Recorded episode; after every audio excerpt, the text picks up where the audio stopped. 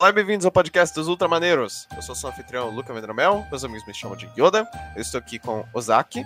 Olá, bem-vindos nesse Natal, que no universo de Warhammer é conhecido como Sanguinala. E o Senhor Genérico. Olá, meus queridos três Tom Hollands do Brasil inteiro. e além Sem dele. spoilers, galera. Sem spoilers. Muito bem. É, não tem três Tom Hollands, tem cinco Tom Hollands e um deles vira um cachorro. Ele é foda. Muito bem. Hoje nós estamos aqui para o 14 episódio. Hoje nós vamos falar sobre o Natal.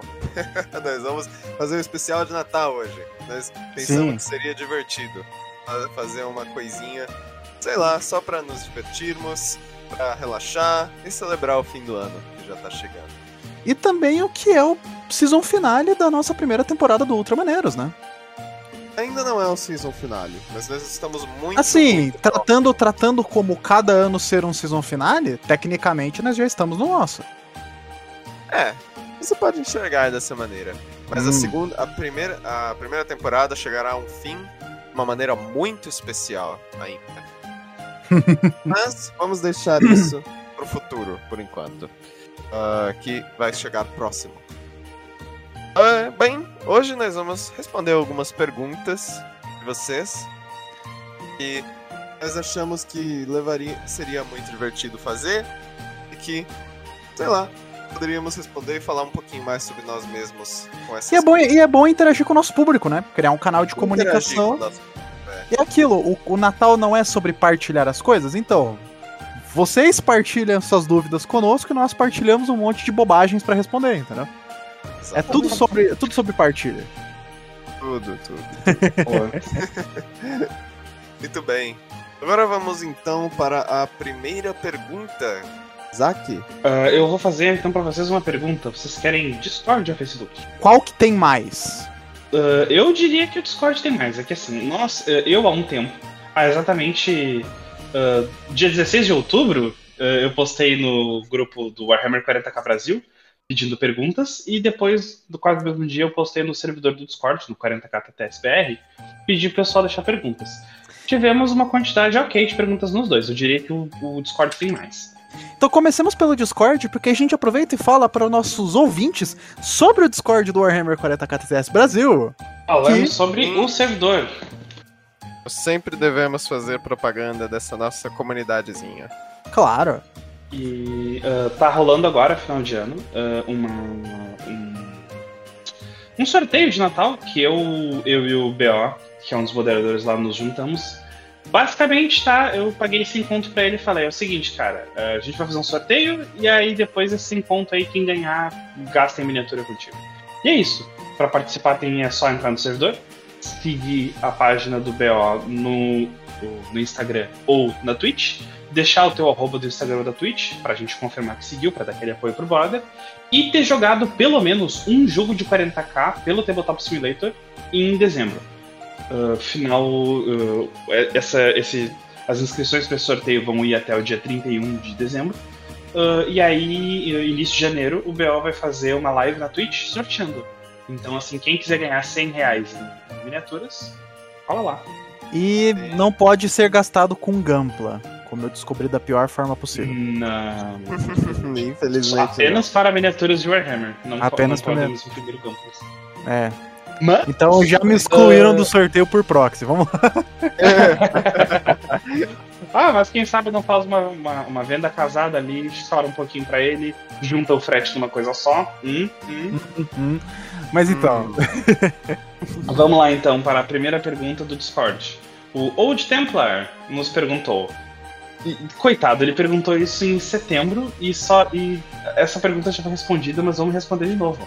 Já sabem qual facção será para o próximo episódio?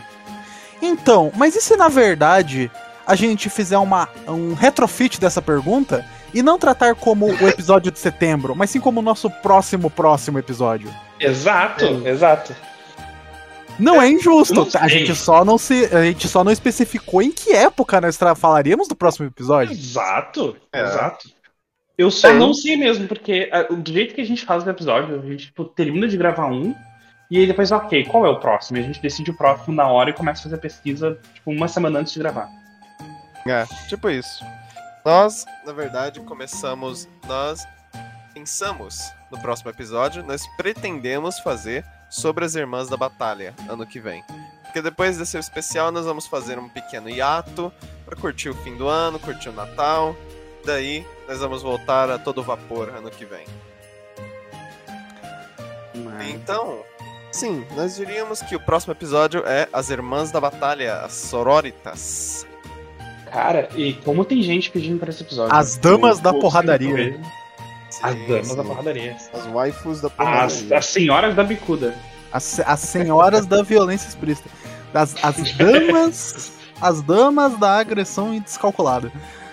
Yep. As ladies da violência desnecessária. Ah, mas aí é aquilo, né? As carregadoras de bandeira de Warhammer, porque é violência desnecessária. Exato. Eh, eu acho que. Eu espero que vocês gostem desse próximo episódio, eh, porque tem muita gente pedindo, eh, e a gente vai fazer questão de ter uma pesquisa bem boa e vai ser um episódio Sim. bem bacana. Porque a galera pede muito pela. pela episódios que segue vão ser sobre assuntos que muitas pessoas já pediram várias vezes. Sim. É. Seus desejos terão atendidos. Sim, sim, sim. Só não Muito peçam bem. dinheiro porque eu não tenho. então. É, É, também. Tá não- nós. É, não, o, o dinheiro que eu tenho aí, eu dei sem conto lá pra miniatura. Agora vocês entrem no servidor e joguem, pelo amor de Deus. sim, essa é a sua chance de ganhar dinheiro. Em miniatura. O dinheiro que eu tenho eu gastei vendo o filme do- dos três Tom Holland, então. Ah, então. É. No filme dos 83 Tom Holland. Os 83 Tom Holland, é aquilo, vai ter, 83 um, vai ter uma unidade de Warhammer que é basicamente um, um elemental de corpos do Tom Holland, sabe? Um Tom Holland gigante feito de Tom Hollands Tipo. Rotten de Dark Souls. Tem- O Rotten de Dark Souls 2, exatamente. Tem Esse aquele é The Holland, os 47 Holland. Tem aquele filme, né? Os 47 Ronin. Esse é os 47 Holland. Os 47 Holland. Mas então. Tá aí, Vamos lá, pergunta. Próximo episódio será As Irmãs da Batalha. Yep. Fiquem preparados. Depois do, nossa, do nosso nossas férias, fim de ano, aí a gente faz essa, chegará esse episódio. Próxima pergunta Yep. do Discord foi o Num. Eu não sei como é que. Uh, uh, como Num. fala, chama ele chama de Num. Num. Anyway. Que ele tem o, o tal. Nesse momento que eu tirei o print, ele tava usando um avatar de gatinho. Ele perguntou: Uhum. Squig de cabelo ou Squig cabelo? Tá aí é Hum. foda. É uma dúvida muito difícil. Né? Acho que Squig de cabelo. É, é um eu pouco- imagino que seja um Squig. Diga, Diria diga. Squig cabelo. Squig, ca- cabelique cabelo. de Squiggle. Pelo menos dá pra colocar ele na nossa cabeça e usar como cabelo. Sim. Eu nem lembro se eu falei sobre isso no episódio dos orcs, mas os- o cabelo dos orcs, na verdade, é um squig cabelo, que é tipo uma enguia. E Ou só um squig de cabelo. Hum. É, Hum. é, Entendi. é- é o dilema, né? É tipo Gork e Mork. Eu, eu, eu votaria por Squig de cabelo. Porque o, o, o Squig ele é feito de cabelo, eu imagino que, tipo. eh, Eu não sei, pra mim, Squig de cabelo. Faz um Voltando pouco à minha mais. lista, pelo que eu me lembro, era squig, squig cabelo. Não, squig de cabelo e squig cabeludo. Hum. Ah, é, tem o Hair Squig e o Harry Squig. Ah, não, é o hair squig e o Harry squig, isso mesmo. Aquele isso. filme Harry Squig e a Pedra de Mork. É a pedra fisolofal, pô. Então é isso. Pode ser, pode ser os dois, mas eh, lembremos que tem o, o Hair Squig, Squig cabelo, Sim. e o Harry Squig, Squig cabeludo. Mas Exato. Squig de cabelo também funciona bem. Eu, eu acho que na real, tipo, em inglês, Hair Squig pode ser tanto traduzido pra Squig de cabelo quanto Squig cabelo. Então é uma questão, eu diria que é uma questão meramente gramatical. Semântica. É, semântica isso, é uma questão meramente semântica. Muito bem. Mas aí a gente tá falando muito sério. A gente tá, tá deixando É. perdendo a Estamos, estamos perdendo a noção. demais. Vamos lá. Então vamos pra uma pergunta que é, é- essa, essa vai ser boa. Edalmir Neto perguntou: Henry Cavill perde a gostosura por ser um nerd que gosta de Warhammer que nem nós? Então, eu acho que isso é relativo porque, ao menos comparado a mim, ele tem uma coisa que eu não tenho. Ele malha pra caralho, tem dois metros e meio de altura e é rico. Então, assim, eu acho que ele não perde por ele ser nerd, porque O lance É. de perder é não há mais interesse. E eu tenho certeza que ainda pelo menos 75% da população mundial, entenda, não estou especificando em gênero, é, quer dar uns catos no Harry Cavill. Então, então o fato dele ter esses hobbies, pra muita gente não faz diferença nenhuma, porque ao final e ao cabo, se a oportunidade surgisse, a pessoa ainda iria. Entendeu? É. Isso é verdade. Então assim, Pois é. é aquilo, quando você é rico, bonito e musculoso, você tem um hobby de nerd, não afeta tanto as suas, as suas chances de ficar com gente, entendeu? Eu, eu diria até que aumenta, porque, isso é foda de rico, cara. Uh, se é um pobre ou é um feio fazendo uma coisa estranha, ele é estranho. Se é um rico fazendo uma coisa estranha, ele é excêntrico. Excêntrico, exatamente. Então, cara, eu eu vejo é aquilo. O Henry Cavill, ele está vivendo no modo easy. Ele tá É. vivendo. Ou ele tá fazendo o New Game Plus no, no normal, sabe? Quando você já tem, tipo, tudo os bagulho. e aí você só simplesmente vai demolindo os inimigos. As lutas não tem mais graça, não tem mais desafio. Então, assim, eu, cara, eu olho pro, pro Henry Cavill e aquilo, nossa, ele gosta de Warhammer. Perdeu, não perdeu nada, ele continua sendo Henry Cavill, malandro. Muito foda ele. Inclusive, o, o Henry Cavill ele é tão nerd, não sei se vocês viram, no set de gravação do, da segunda temporada de The Witcher, ele ficava pra lá e pra cá com os livros na mão, dizendo, tipo, não, não, não, porque nessa cena a gente pode usar essa frase aqui do livro tal, da página tal, ó, que diz aquilo. Eu acho que encaixa muito bem pra essa cena. E, cara, Como ele não, como ele não foi demitido ainda, quer dizer que ele fez certo, então. Ele não foi demitido porque ele é o, é o Henry Cavill. Exatamente. Exato! Como eu falei, a vida dele é no modo fácil. Entendeu? É. Mas vamos pra próxima Vamos pergunta. Vamos lá pra pergunta- próxima. Outra pergunta do pergunta nosso é querido. Old Templar. Hum. Outra pergunta do Old Templar. Coca-Cola ou Pepsi? É pergunta pra todos os integrantes do podcast. Olha, Coca-Cola eu- ou Pepsi? vamos lá. Eu não gosto de refrigerante. É. É, justo, boa resposta. Genérico. Coca-Cola ou Pepsi. Pepsi? Eu gosto mais de Pepsi. Assim, eu vou dizer eu de Pepsi. entendo, eu entendo o apelo da Coca-Cola, mas eu gosto mais do sabor da Pepsi. No fim das contas, as duas coisas vão transformar meu estômago em papel machê. Mas pelo menos a Pepsi é mais saborosa. É, eu, eu prefiro a Eu Pepsi. Eu, tomar acho a Pepsi mais docinha. ah, também é uma boa escolha. Mais saudável. Sim, claro. Eu, assim, suco de, suco de fruta pra mim só se for de laranja. Aquela laranja bem ácida que faz sua gengiva o- se contorcer. Mas pra mim, não existe nenhuma bebida capaz de tombar a limonada suíça. Simplesmente. Eu não gosto de Ah, limonada. justo, justo. não curto limonada muito eu limão. É azedo demais pra mim. Eu não gosto. Ah, mas o negócio da limonada é que não é ser azedo, é ser doce. Porra. É, a limonada suíça é 3kg de açúcar e um É limãozinho. bem docinha. Então, tipo. É. Bom, eu teria que experimentar pra ver. Hum. Quando a hum. gente fizer o, o, o Ó, Ultramaneiros edição ó. física, Não, Ultra Maneiros é aquilo. Quando a gente bater o especial de 100 episódios, nós vamos ter um taste test do Zack, do Zack do Yoda, de limonada suíça. ok, beleza. Vocês mal perdem por esperar. Vamos, Todos vamos para a Suíça. provar limonada. é, um banco suíço Vamos para- para a limonada suíça. na, na, na Suíça, limonada suíça é apenas limonada, né? Chocolate Então, suíço é apenas chocolate. E os bancos suíços são apenas paraísos fiscais. Isso. Muito bom. Mas, É. então, É, vamos Próxima lá. pergunta. Próximo. Vamos lá. Essa, essa, essa vai pegar no coração de todo mundo. O Hum. Num, novamente, perguntou: Olânios e Sanguíneos, os dois 80 km por hora, quem ganha? Bom, Sanguíneos é um primarco, Olanius é um Zé Ninguém. Eu- pelo menos eu acredito que ele é um, um guardsman Zé Ninguém. Eu diria que o Sanguíneos ganha. mas aí é aquilo. É, o- é os dois a 80. Os dois estão a 80. Então os dois vão ficar correndo pra sempre. É, é uma Mas corrida. ferro é mais pesado do que penas. but still, still is heavier than feathers. But they're both a kilogram. But still is, is heavier than feathers. No, No, meu joke. you joke. Le look. Oh, this is cheating. Ai, Lime, grande Lime, puta merda. Grande Lime. Incrível. me post em outra maneira. Eu. Se eu tivesse. Mini Toast. Se eu tivesse que apostar em um, eu apostaria no Olânio simplesmente porque ele, tá, ele tem mais motivação. Eu acho que vai depender do que eles almoçaram. Ah, boa também. O que que primarcas comem, inclusive? Eles não comem. Cu de curioso. Cu de curioso. Ai, meu Desculpa, eu tive, eu tive que tentar. Nossa. É, é, Cara, incrível. Ah, o, o Edalmir respondeu essa pergunta, inclusive. E ele disse: o Horus sabe. Tem que perguntar pro Horus. O Horus, o Horus tem a letra, mas como é que nós vamos falar com o cara? Né?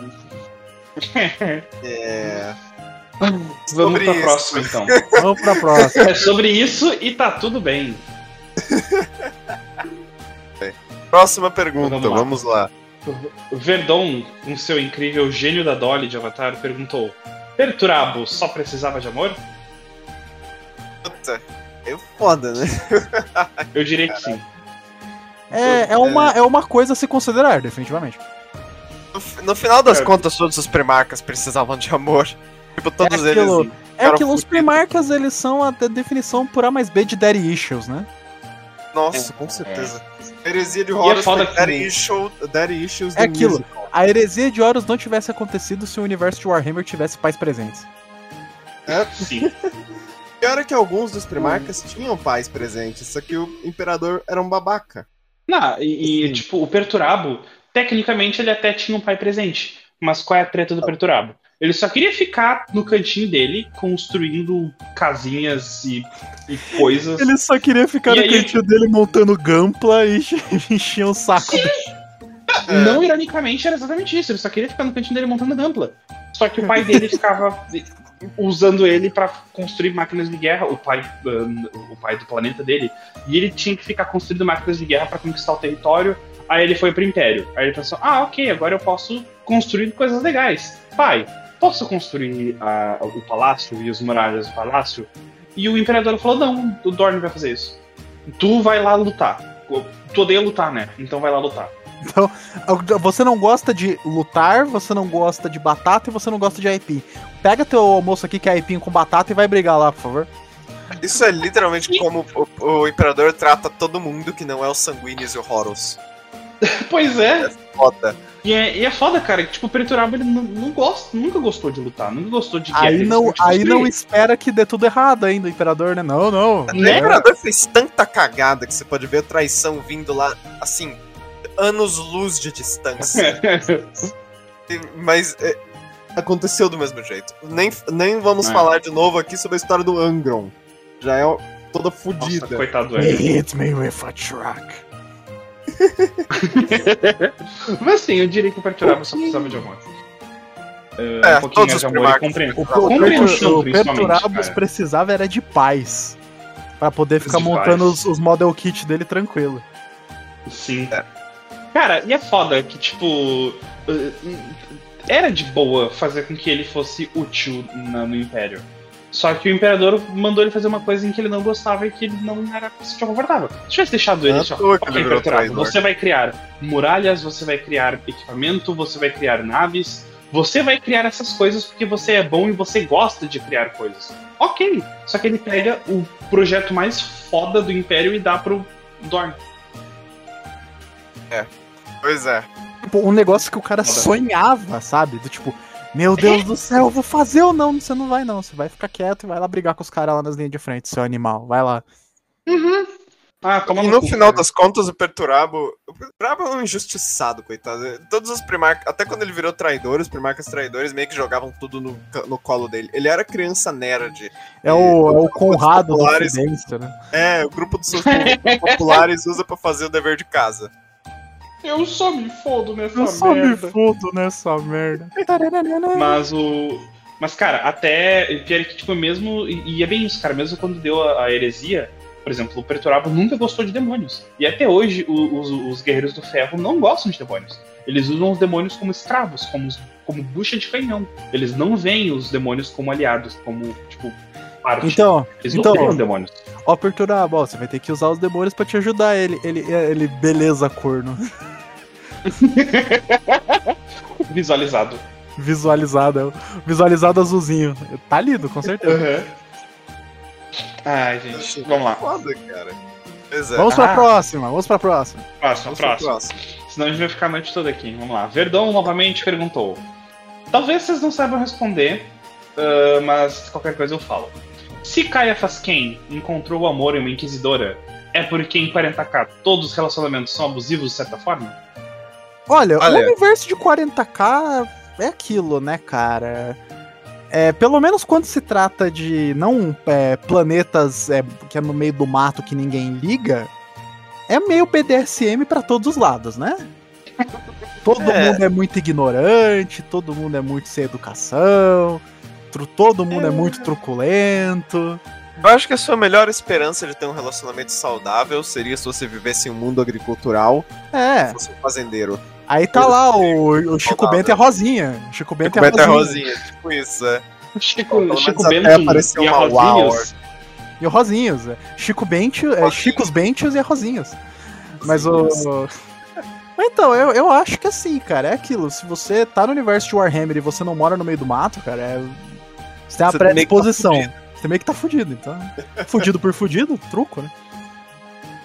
Até quando você mora no meio do mato, é, se você for homem, você provavelmente vai acabar sendo mandado pra guarda imperial. Em alguma hora, em algum A momento. menos que você se esconda embaixo de uma pedra. Que foi assim que eu escapei do serviço militar, digo. Pensando em desertar, hum, um comissário inquisidor vai vir até a sua casa. You can't kill me if I die first, né? Ai, ai. Ah, cara, isso me lembra. Ah, não, não me lembra nada. Esquece. Isso me lembra. Aí, aí, tipo, PTSD, sabe? Flashbacks do Vietnã. Isso É me lembra. tinha- é que eu tinha um amigo no ensino médio e a gente tinha tipo 16, 17 que a gente conheceu. E aí a gente fez 18 e a gente foi se alistar. Eu fui lá, fiz minha, meu alistamento e falei, não quero servir. Passei por todo o teste e não tive que servir. Este meu amigo, ele foi, ele, a gente conversando, ah, eu não quero servir. Ele insistia que ele não queria servir. Ele chegou lá na sala de espera, tinha aquelas TVzinhas passando aquelas propagandas do exército. Ele ficou inspirado e disse, eu quero servir. Uau. E aí depois, imediatamente, quando ele saiu de lá, ele falou: Meu Deus do céu, eu caí na propaganda do exército. Não, eu só lembro daquele, daquele vídeo do, da propaganda do Exército Brasileiro. Você vai escalar corda, dar tiro de bazuca, correr no meio do mato. Espada justiceira, me dê visão além do alcance. Thunder, Thunder, Thundercats. Oh. Esse vídeo é um clássico da internet, é um clássico. Cara, incrível. Pra Mas- mim, esse vídeo tá no mesmo tier dos soldados cantando Vai da Merda na. Ah, tipo, do- é aquilo, né? As poucas alegrias que o exército brasileiro nos proporciona. Mas então, pouquíssimas alegrias. né? Mas então, o. Vamos lá. Próxima pergunta? Ai, essa, lá, essa é polêmica. O Stan Champer 23 perguntou: Biscoito ou bolacha? Bom, olha, eu sou paulista. Na minha visão, biscoito é o que não tem recheio, bolacha é o que tem. É, é- é como eu interpreto Olha. a realidade. É uma ótima definição, Yoda. Cara, Caramba. essa, essa, assim, a minha estação espacial onde eu moro, ela fica orbitando em cima do sul do Brasil. Então, eu aplico as regras de lá. Aqui é a mesma coisa, cara. Biscoito é coisa sem recheio, bolacha é coisa com recheio. E Então, também, pra e mim- também é aquelas coisas que você coloca embaixo de copo. É, tem, tem Mas você não pode também. morder uma daquelas, senão você vai ca- cagar sangue, não sei. É, você Mas- vai foda. Mas assim, e é aquilo, se é biscoito ou bolacha, eu particularmente prefiro bolacha, que eu gosto de coisa recheada. Então, eu também. Eu gosto mais também. bolacha. É aquilo, cara. eu- Não existe um homem triste quando ele pega um pacote de wafer. Nossa. Não. Cara, eu Aliás, contar pra bolacha. vocês, eu fui assistir o Far From Home quinta-feira, desculpa interromper, mas eu comprei uma bolacha Claro. Bono, wafer Bono, sabor chocolate alpino. Ô, louco. Cara, Nossa. aquilo não tinha o direito de ser tão bom. Eu não tô brincando. Eu preciso experimentar. É bom, é Ó, bom. Tem, tem, tem nos mercados por aí. Na dúvida, vai lá naquela lojas que é da América, que eu não vou falar o nome porque eu quero que patrocine a gente. Cara, ó, Nestlé Olha. patrocina a gente aqui, ó. Fazendo Não, mas é da aquilo. da Mas é aquilo. Eu não falei que era o bono da Nestlé. Pode ser o bono do YouTube. Que tá fazendo a bolacha própria. Ai, Cara, caralho. eu gosto de uma bolacha que até hoje eu só encontrei em um lugar na minha vida inteira. é uma é, que é um mercado lá da minha cidade natal, que é o cu do mundo no meio do nada. E, e o pior é que tem pacote e tudo. Então, assim, eu sei que não é local. Eu nunca encontrei em nenhum outro lugar além da minha cidade Mas natal. e se na verdade ele for regional e não local? Tipo, se você for nas cidades vizinhas, tem. Eu tô. Eu, bom, aí eu já não sei. Eu tô É em São assim, Paulo, que é a 6 horas de distância da minha cidade. Por exemplo, quando eu, quando eu desço da estação espacial pra fazer compras, é, tem um refrigerante na cidade que eu orbito que é o Cine. Cine Guaraná. Eu não tô fazendo propaganda porque eu não vou, dizer- não vou dizer se ele é bom ou ruim. Eu vou ser, eu vou ser genérico, né? Ah, entendeu?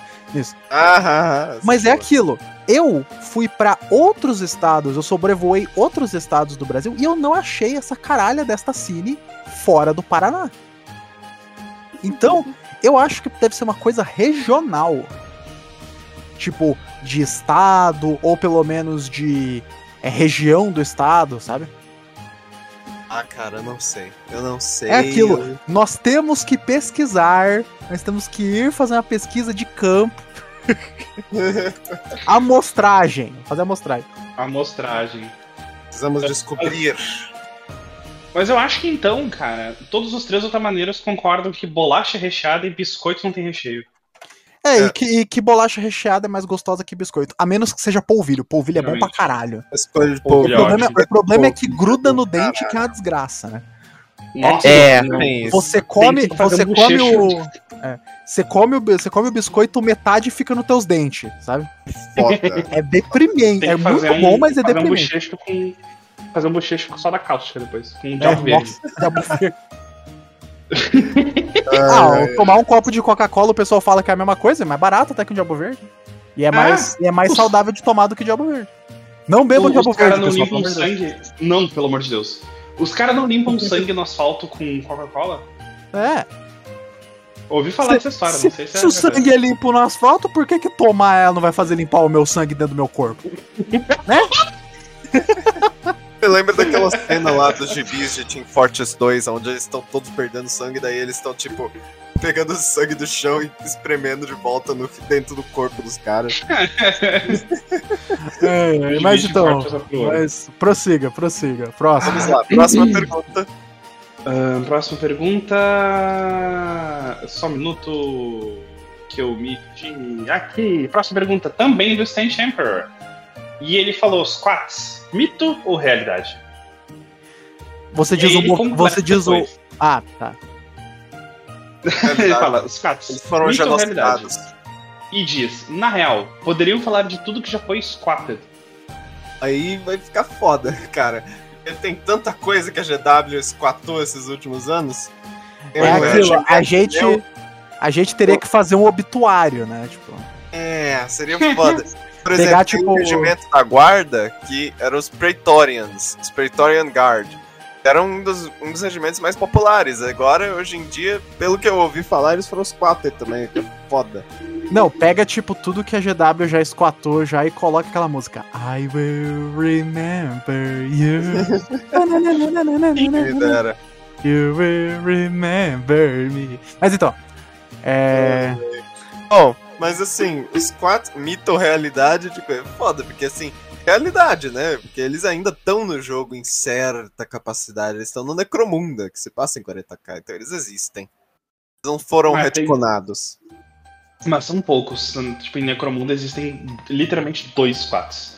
São Que poucos, hoje em dia em ainda foram 40k, retconados. em, em 40k, a gente só tem duas miniaturas eh, de, de squats, que é o Grendel Grendelson e o amigo dele, que eu não lembro o nome. Eu, eu- eu gosto muito desse nome, o Grendel Grendelson.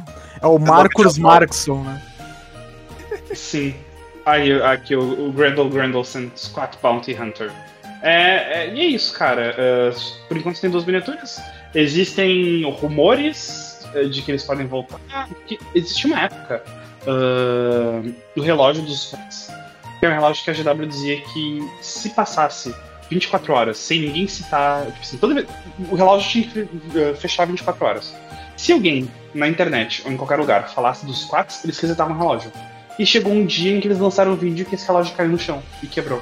E Hum. aí, tipo, hum, o que que vai sair? Mas eu não lembro exatamente a época que foi. Não sei se isso foi o lançamento do Grendel e o amigo dele, que eu não lembro o nome.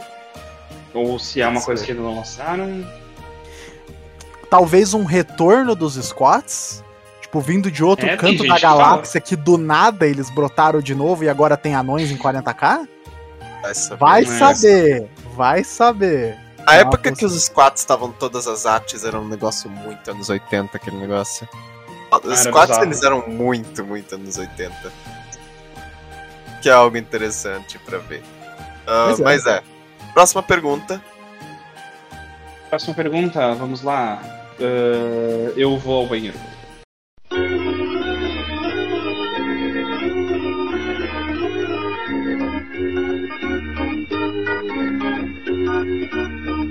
Próxima Vamos lá, pergunta. Ah, as, as coisas foram quatro tá? Já falamos. Próxima pergunta. Os Grey Knights são um braço da Inquisição, parte da Inquisição ou uma força separada? Oh boy. Se eles Eu são um sei, braço, deixa eu pesquisar. eles são, eles são esquerda ou direita? Não baixo. vamos. Bom, aí já é uma pergunta difícil. Assim, pelo que eu me lembro, não sei se isso é real, não sei se isso é verdade, mas pelo que eu me lembro, eles eram um braço da Inquisição, eles eram parte da Inquisição. Sim. Eu não me lembro deles sendo uma força separada. Eles são uma, eles são uma força-tarefa especial contra demônios. Você está certíssimo, meu caro Yoda. Os Grey Knights são o braço militar, ou o, o Chamber Militant, em inglês por algum motivo, da Ordo Maleus. Os Caçadores de Demônios. Da E eles são. É isso, cara. É, Eles foram criados pelo. Eles são um capítulo secreto de, de Astartes. Eles foram criados no final da Heresia de Horus. ah, na época da É. Heresia de Horus, na verdade. Pra ah, lutarem contra o caos. Então, tipo, eles eram a força especial contra o caos, porque ninguém podia saber que o caos existia. Ninguém conhece os Grey Knights, a não ser a própria Inquisição. E talvez o. e o, tipo, o pessoal de mais alto ranking de, de todos os rankings. Ah, e é isso, eles são um braço militar da que lutam Antigamente, na lore, eles costumavam matar todo mundo que entrava em combate, seja com eles ou contra eles, pra, evi- pra evitar que as pessoas saibam sobre a existência deles. Então, se você é tipo Eu acho. um guarda e o seu reforço é um pelotão de Grey Knights, você tá morto. Eu tinha lido alguma coisa sobre isso, que isso eram os Black Templars que faziam. Pra, tipo, não vamos. Tu, tu, tu é um guarda que tava lutando com a gente, mas tu viu o demônio, logo tá herético. Né? É, eu não tem isso também a, a veracidade. É que Eu lembro que, eu lembro que era ou os dois ou um dos dois. Eu lembro que era os dois, na verdade. O Império gosta de matar inocente. Né? É. Não, gente, mas lá é a facção moralmente correta de Warhammer. Qual 40k? E Os, os imperiais não são vilões. Me erra, né, gente? Pelo amor de Deus, né? Favor. O, o consumidor, o, o ouvinte do Ultramaneiros é inteligente. É. É, uma, é muita falta de interpretação de texto. É, achar o- que eles são bons. Qualquer É capacidade. aquilo, né? A, a pessoa tira 120 no- na redação do Enem, né? É, esses são os caras que acham que o Império são heróis, né? Mas va- vamos lá. Próxima pergunta. Próxima pergunta. Próxima pergunta. Contando. Ó, essa, essa aqui, duas pessoas reagiram com o, o, o emoji do Horus Chad aqui. Essa é uma pergunta requisitada. Contando com os Kruts e os Vespids, quais são as outras raças que não tem tanto destaque no 40k? Putz, Deixa eu pegar tem muitas. Tem muitas. Todo maluco. livro, quase que todo livro introduz alguma raça nova que é, des- é destruída no mesmo livro. Por exemplo, mas tem algumas que são mais proeminentes. Tem os Jokero, por exemplo, que são aliados do Império. Um, Os o Zack sabe bastante sobre eles. Os Jokero. Eu não sei muito, eu só sei que eles são macacos e eles são engenheiros. É só que eu É, eles são tipo os orangotangos engenheiros. É, é foda. Olha o macaco! Olha o macaco! Macaco! Alerta de macaco! Alerta de macaco! É que, tipo, centenas de macacos. Cara, aquele vídeo é muito cursed, velho. Cent- Centenas de Aquele macacos é correndo na rua. Tipo. Eu amo aquele vídeo. mano! Cara, eu, eu, eu, eu tenho vontade, eu, eu acho que eu vou fazer o seguinte, eu vou colocar no o toque do meu despertador vai ser o alerta de macaco. Acho que eu vou que bem. pariu. Você vai odiar esse negócio. O macaco! Uh, tem uma raça que eu não lembro, que ela é, é, é uma raça que os Iron Warriors acho que enfrentam, que é aquela raça que deixa todo mundo envelhecendo. É o Time Fall do Death Stranding em forma de bicho. Sim. Tinha uns na, na trilogia deles de Horus, tinha os Mega Arachnídeos, que. Gente. They're just giant fucking spiders. É, literalmente. Eles eram tiranides lights na história. Pelo que eu, pelo que eu entendi, pelo que eu interpretei da história, eles eram tiranides lights. Mas eles ainda Ah. são tratados com mais hostilidade do que os tiranídeos normais, porque, né? Mate com fogo. Tipo, eles tentaram no livro, eles tentaram erradicar a raça inteira deles, como eles fazem normalmente com todos os alienígenas, mas eles literalmente não estavam conseguindo, porque eles eram quase tiranídeos em nível de inteligência e força. Estavam, tipo, matando o Space Marine pra cá e pra Toda- lá. e toda vez todo. que apareciam uns Space Marine, ficava, ei, eu não quero ficar perto disso. Na verdade, tinha um lá, tinha um lá, um personagem que ele tava, que ele era... Ele tentou pegar uma pata de um desses e ficar com ela, assim, como um souvenir. Vocês não deixavam. Era, era o capítulo dos Emperor Children. Emperor's Children. As crianças do Imperador que tava nesse negócio. Quando eles- ainda eram lealistas. Isso passa antes da heresia quebrar. Ahn, mas eles estavam aí batendo nesse negócio, tentando destruir. Mas o legal nesse livro, ah, dando spoiler desse livro já, é que depois chega uma espécie de um governo de humanos, um- uma sociedade galáctica de humanos, se aliou com outros alienígenas e eles conseguiram conter esses mega aracnídeos antes que eles se expandissem demais. Então eles aprisionaram eles em um planeta só. Eles usaram o Mega Chinelium no É planeta. Tiranides Gurendin, saca? Entendem? Porque assim. É, usaram é, uma lata galáctica de Baigon. É. Eles, eles, eles aprisionaram. Tipo, porque eles falam que eles estavam destruindo tudo no sistema solar, mas aí eles travaram uma grande guerra e aprisionaram esses insetos em um planeta só. Então eles nunca mais Imagina podem chegar lá. Martin 7. Eles colocaram até uns satélites pra avisar todo mundo que chegasse perto. Nossa. Só que, só que o Império ignorou isso completamente, como eles fazem. Eles são densos pra Império. cacete. Nossa, tem um alerta ali, né? Hum... Aí passa assim, Ainda mais os Emperor's Children, que são tudo um bando de convencidos do caralho. né? Exceto o Rylanor. Todos nós, todos os meus casinhas amos, amamos o Rylanor. Tem uma, uma raça que eu gosto Tem algumas raças que eu, que eu tô lembrando, e uma que eu gosto bastante são os Demiurgs. Que eles são basicamente os Quats, sem o nome dos Quats. Eles são anões. E eles são aliados do, dos Tal, se eu não me engano. E Hum. os Tal pegaram a tecnologia do canhão de íons dos Demiurgos. Ah, tem. Cara, tem um monte de. de- É, é foda, tem muita raça. Tem os. Trocaram, trocaram pelo box de Guren Lagan pra dar inspiração. Sim. Vocês me dão os, os os, schematics do canhão de íons, eu dou pra vocês o box do Blu-ray de Guren Lagan. Os caras, beleza. Tem os Nikassar, que são ah, uma raça que parece ursos. Eles são psychers poderosíssimos e são aliados dos Tal. Ah, tem uma raça que eu não vou lembrar o nome. Que eu- eu- diga, Yoda, desculpa. Não, não, não, vai, fala você. Tem uma raça que eu não vou lembrar o nome, que tá no livro do. nos livros do Eisenhorn. Que eles são tipo uma raça bizarra que tem uma, uma afinidade muito forte com o caos. Ah, sim, lembrar. sim. Eu tava lendo o voo de Eisenstein. Ahn, Não, mas eu falei. Eisenhorn. O Eisenstein tem a ver com Eisenhorn. Eu não tô lembrado. É eu o não tô lembrando se- Eisenhorn é o Inquisidor. se é o, se é o voo de Eisenhorn ou o voo de Eisenstein. O Ah, voo calma. é de Eisenstein. Ah, Os- é. Mas aí tem os livros do Eisenhorn, que aí são É. livros de O voo, o voo é de É, não. Eisenstein, o Eisenhorn foi correndo tentar alcançar. É, Exatamente. Ah, é, eu me confundi, me me confundi. Eu tava pensando em outra raça, que tinha também uma afinidade psíquica. Ah. É, no- Aparece no normal. livro da Eisenstein. Tem. Bem, cara, próxima pergunta então. ah, ah, ah, só pra concluir essa parte de dizer, a gente também tem os Zap, ah, os Zap Humans. mas Acho que a gente chegou a falar sobre eles na parte do. do, do- da Nós guarda. falamos um pouco dos Abhumans no episódio Ah, da guarda. Tem uma, uma raça Zenos que eu só vou falar sobre ela, eu vou dizer que ela existe e eu vou passar pra próxima pergunta. Hum. Furries. Próxima pergunta. Ah, nós falamos sobre eles já. Os Felinites. É, Já fazemos piadas sobre eles. Vamos para a próxima pergunta. Próxima pergunta. Vamos lá pra gentileza. próxima pergunta. Uh, ah, essa pergunta também foi do Lupin. A do Grey Knights, essa dos, dos Zenos foi do Lupin. Outra pergunta do Lupin. Qual é o status geral de todos os primarcas? Vivo, morto, loyalista, legalista, etc. Eu peguei Bom, uma o- lista aqui dos primarcas. É, eu também tenho, eu peguei uma lista aqui. Bom, o Horus ele foi obliterado pelo Imperador.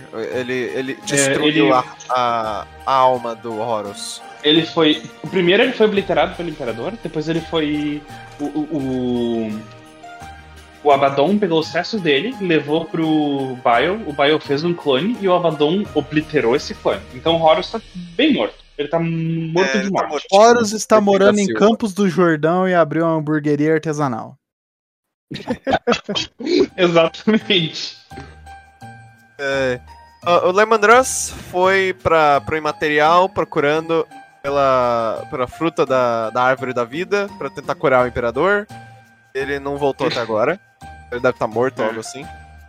Ah, Ou ele, só, ou ele só dormiu no pé da árvore, né? Oi, só dormindo pela Dizem pode que o. Dizem que o. o- as, dizem as lendas dos, dos lobos espaciais que o Lehman Russ vai voltar ah, quando tocarem, sei lá, algo do tipo as trombetas do apocalipse. Tipo, vai chegar a hora do lobo, ou sei lá, um- um- uma lenda bizarra, assim, que agora eu não vou lembrar de cabeça. Mano, a gente o não que fez, que não tem- fez pesquisa pra esse A episódio. trombeta. Mano, o que, que é a trombeta do apocalipse em Warhammer, velho? Apocalipse acontece todo É, dia. é tipo, o apocalipse é literalmente um evento. É tipo enchente em São Paulo em dia de chuva, sabe? É um bagulho que acontece toda semana se chover. Entendeu? Então, tipo, Sim. Ah, Ah, o Ferros é, Manos uma foi observação. decapitado pelo Fulgrim. É. uh, uh, antes, antes de continuar só, uh, se a gente fala besteira aqui, é porque estamos literalmente abrindo a, Wikipe- a, a- a wiki enquanto falamos, porque não fizemos pesquisa pra esse episódio, naturalmente. É, Então, Isso, é tudo assim da, freestyle, mas é. Ferros Manos, né? Ferros Manos foi decapitado pelo Fulgrim em Span 5. ele se ferrou. É foda, né? Ferros Manos, primarca dos Iron Hands. Criativo. Mas não dos Iron Heads. Iron Heads. Pô, seria bacana se tivesse um capítulo chamado Iron Heads. Bom, É, e aí eles morrem com os braços cortados. É o É. Cavaleiro Negro do Monty Python. It, this is but a flash wound. Você bota ai, ai. Bom, o Fulgrim virou demônio. Virou demônio primarca. Ah, da- da- da- Abriu uma startup. tempo. Não, parece faz um O tempo. Fulgrim abriu uma startup. Fogo abriu, abriu uma Ah. startup, tá querendo vender NFT agora? É foda, né? Aí é demoníaco. Demoníaco, demoníaco. Ai, O Vulcan foi morto na, lutando com a besta na, na Guerra da Besta, mas Ele vai voltar porque ele é um imortal. Ele está vivo tá e vai jogar no Vasco. Vasco. Ele está vivo, ele vai jogar no Vasco. Porque o Vulcan, o, o Vulcan é uma coisinha que a gente vai falar daqui a pouco numa outra pergunta que eu já vi. Mas o- omitiremos essa informação por agora. O Rogaldorn desapareceu, só sobrou a mão dele. Foi comprar cigarro. O problema é que ele esqueceu a luva. Morreu. É. Ele deve ter morrido, mas vai saber. Ah, Vai é. GW. uma- eles vão. um jeito GW, o GW tem a tendência de tirar coisa do cu pra fazer É, na dúvida ele volta que nem o volta que nem o Snake de Phantom Pain, aí o braço dele ejeta. Vai fazer tipo uma Zinger Z, assim, vai atirar o braço na- nos caras. Isso seria Rocket absolutamente hilário. Ok? Ah, o Gilliman, o Gilliman tá, tá, tá vivo. Tá vivo agora. Deprimido pra caralho, né? Tá, tá com ultra depressão lá no Palácio de Terra, tomando conta de tudo. Ah, O é o Gilliman último é basicamente que tá o- vivo. O, o, o Gilliman é. Ah, não, vivo alguns outros estão. É tipo o, o último lealista que tá vivo e atuando. Tipo, tá, tá, tá agindo. Porque a gente É. sabe que ele tá, tá ali. Porque os É. outros são desaparecidos. Mas o Gilliman agora, ele é basicamente um imperadorzinho, né? Ele é o regente de- da humanidade. É, ele é o Lorde Comandante, se não me engano. Esse é o nome do posto É. dele. É uma coisa Ah. assim, ele tipo manda na porra toda se ele quiser. O Magnus, ele foi despedaçado e colado junto de novo como um demônio. E Ele não fez peças- nada de errado. Ele não fez nada de errado, mas agora ele tá todo fudido. Mas um agora ele foi, ele foi introduzido ao conceito de Super Bonder, né? É, A miniatura dele é linda, inclusive. Sanguíneos foi morto pelo Horus no final da heresia. Ahn, Agora, e amaldiçoou todos os filhos dele. um, com a, a, a Black Rage. Um, Black Rage que fala? É o nome? Eu acho que é. Blood Se Rage. não me engano é Black Rage. Não, é a Black. É Black Rage é aquilo que eles ficam, que eles ficam tipo Berserk. É, eles ficam tipo, eles, eles pensam que a pessoa que, que todo mundo ao redor deles é o Horus. E eles começam a bater em todo mundo. Eles, eles acham que eles eles acham que eles são sanguíneos e eles acham que todo mundo ao redor deles é o Horus. Começam a matar um monte de gente. Tipo aquela. Tipo Tem aquele 80 meme lá. milhões de Horus. É. É, é tipo aquele, tipo aquele meme lá do Homem-Aranha, saca? Que ele tá perseguindo o Shocker. Horus! Volta aqui, Horus! I'll chase you to the ends of the earth! É tipo isso. O Lionel Johnson, ah, ele tá em um coma, bem parecido com o, Gilliman. Ele tá sendo protegido agora. Ele tá, assim, num lugar É que- lá, numa asteroide, eu acho. É Ah, na, como na, na base deles. Na catedral. Na, na catedral dos, dos Dark Angels. E é foda porque, tipo, se eu não me engano, posso estar falando besteira, mas se não me engano, o Lion não está doente, o Lion não está ferido. Ele simplesmente falou, não, e foi dormir. E foda-se. É, ele, Ele tá ele poderia acordar a qualquer momento. Ele, na verdade, a comunidade meio que concorda que ele é o. Se fosse. Se forem trazer outro Primarca de volta, ele vai ser o maior candidato pra voltar. Porque ele é o. A gente sabe onde ele tá, ele não tá, assim, ferido além de, de curar ele. Até porque o Gilliman tava e ele não. Ele, ele ainda voltou. Assim. Lionel Johnson provavelmente vai ser o próximo Primarca a voltar. Isso se voltar, Eu mas não eu- consigo levar esse nome a sério. Mas, tipo. Eu ô, isso volta, volta, volta aí, por favor, ele. Não. Joga o cobertorzinho. É ti- Ah, tipo, inclusive, aquele é tipo aquela cena lá do Witcher 3, saca? É. O, o, caos, o caos já perdeu já? Não. Então vá se foder. Então vai se fuder. o, inclusive, vocês sabem qual é o nome da, da, da fortaleza monastério dos Dark Angels? Qual? The Rock. Ah, não. It's about drive, it's about power.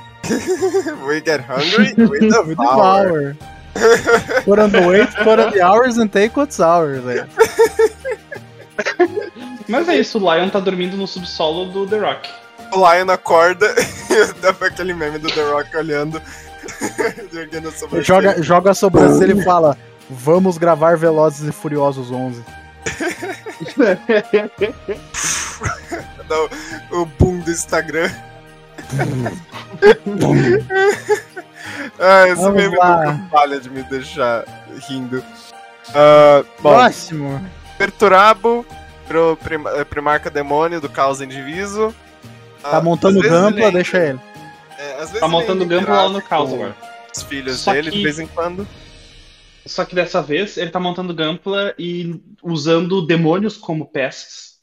É, tá- É, basicamente ele tá, ele tá comprando. Ele tá comprando Gampla falsificado, que tem umas partes meio afiadas que pode machucar. Então, Comprando Gampla no AliExpress. no AliExpress, né?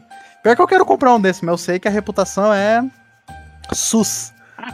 Se ninguém É. souber, Sussus Amogos. Tussus Amogos. Se usa Amogos. esse, esse é um dos primarcas, um dos primarcas perdidos é o Sussus Amor. É, os Sussus Amogos, pô. What's so funny about the name Sussus Among Us? I have a very good friend in Rome called the Sisters Among Us. Um, ok, I will not let the common soldier we talk about my friend. Ai, ai, bom. Mortarion virou demônio, Lorga virou demônio. O, Mota- Ah. o Mortarium é uma miniatura jogável, o Lorga. O Lorga virou demônio? Virou. Ele virou demônio primarca do caos indiviso. Ah, ele tá solita ele Pô. tá meditando há muito tempo. Ah! Muito tempo. o- Esse- O Lorga tá sendo perseguido. Diga, É, o. Corvus Corax quer matar ele. É, todos os é, momentos. Isso. Ele está, ele está meditando, leia-se, dormindo. É. Sim. Assim, a paradeiro de muitos dos demônios primarcas depois da heresia é meio que. Onde eles estão? Não sei. Eu Cara, sei lá, se eu bicho, não me engano- pai dele. Se eu não me É. engano, o Lorgar, ele tá trancado numa torre, porque ele tá se escondendo do Corvus Corax, que virou um demônio e tá batendo na porta. Tipo, Lorgar, sai daí que eu quero que você Abre aí. É, Abre tipo isso. aí. Tu abrir. Mortarion, na verdade, é o Primarca, de, Primarca Demônio mais, assim, ativo atualmente. Tipo, ele é o que mais aparece nas coisas uh, e lidera as, as, forças dele e tudo mais. O resto meio que não aparece faz muito tempo. Encosta, encosta o ouvido na porta, você ouve. Mas tu não era o fodão? Aparece aí, então. É, ele lutou contra o Gilliman num dos livros, chamado Godblight, um dos livros da Dark Imperium. Uh, lutou contra o Gilliman e o Nurgle pegou ele e vai saber o que vai acontecer com ele agora. A miniatura, um, o, o Mortário, inclusive, no jogo é apelão para um caralho. Desgraçado. É, ele é uma das melhores miniaturas. Todo jogador de Death Guard inclui ele na lista. Claro, não é, não é besta. Mas assim. Uh, é, o Corvus Corax ele foi pro Imaterial pra buscar vingança. Uh, desde então ele meio que se tornou tudo que ele queria destruir. Ele virou um demônio chamado Night Hunter. Mas ele é um demônio que caça é, traidores, caça é, fuzileiros, primarcas traidores. Ele tem meio que uma obsessão para encontrar e matar o Lorgar. Então, assim, um dos motivos do Lorgar tá se escondendo que nem uma criancinha. Eu só, eu só vejo ele jogando as pedras na janela do Korg e falou: Seu filho da puta, desce aqui! É. Quero ver você falar na minha cara o que você falou no Twitter, o... seu bosta. É. O Corvus é esse meme da, da, da, mariposa gigante. É o Corvus lá atrás e o, e o Lorgar na, na frente. É. Lorgar tá meio que constantemente correndo do, do Corvus. Um, Jagatai Khan é um primarca muito underrated, by the way. Uh, ele tava perseguindo o, um, os Drukari e ele não foi visto desde então. ele, ele entrou na Webway perseguindo uns Drukari e ele nunca foi visto de novo. Ele tá num episódio constante de Velozes e Furiosos. Lenta, as lendas dizem que ele tá caçando eles até hoje, né?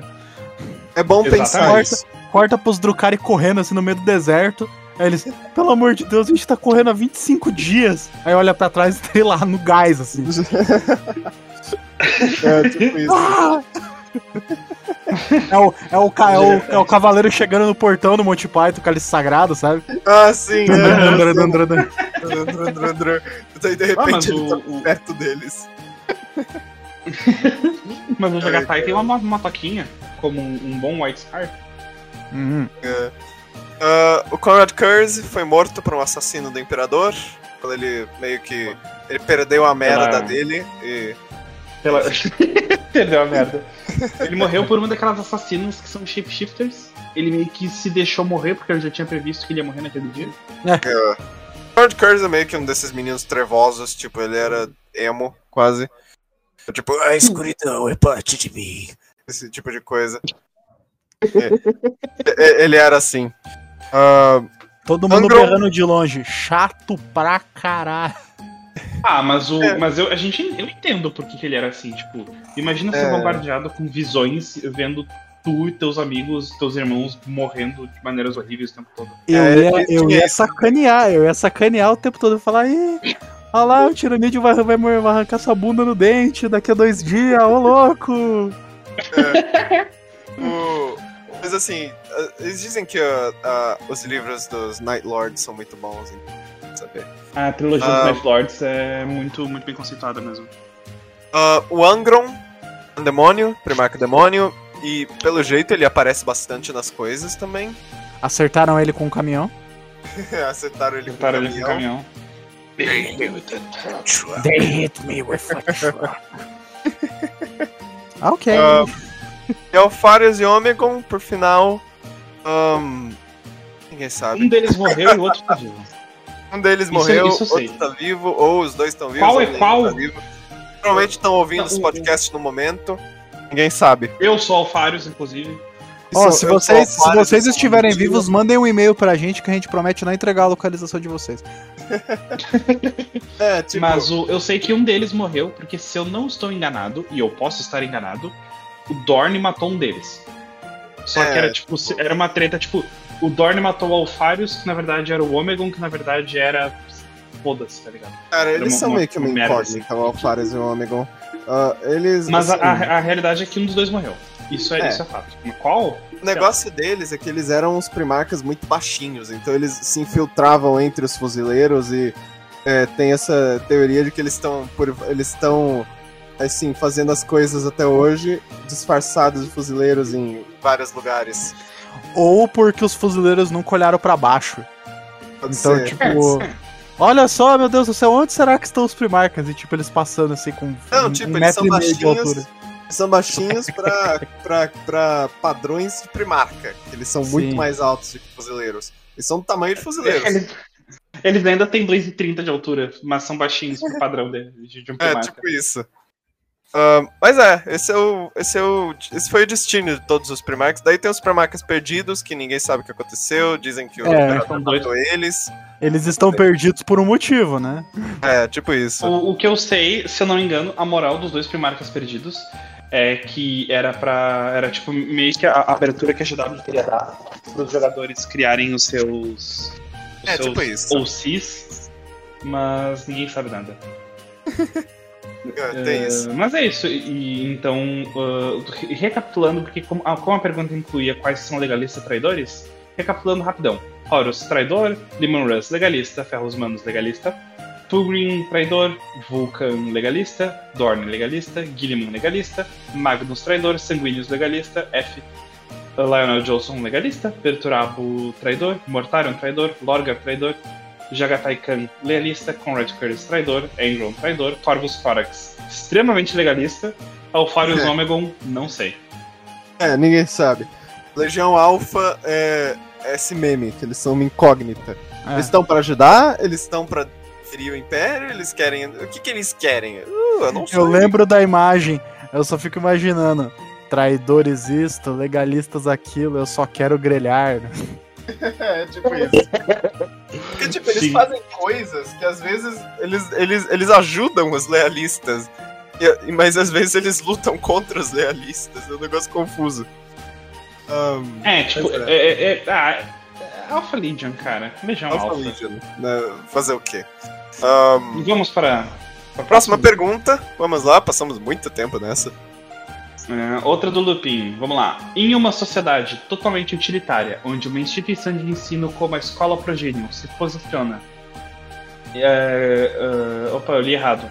Em uma escola totalmente utilitária, onde uma instituição de ensino como a Escola Progenium se posiciona em relação às leis monetárias em vigor referentes à opinião nacional a respeito do preço do ouro. Ele disse que era uma piada, mas eu não entendi a piada, eu sou meio burro. É uma referência, Ex- todo mundo odeia o É, Chris. existe uma série chamada Todo Mundo Odeia o Chris, e num episódio específico, o Chris ele se candidata a presidente de classe? se, a se candidata a ser presidente do conselho estudantil, eu não lembro agora. Faz É, tempo que eu tipo vi. isso.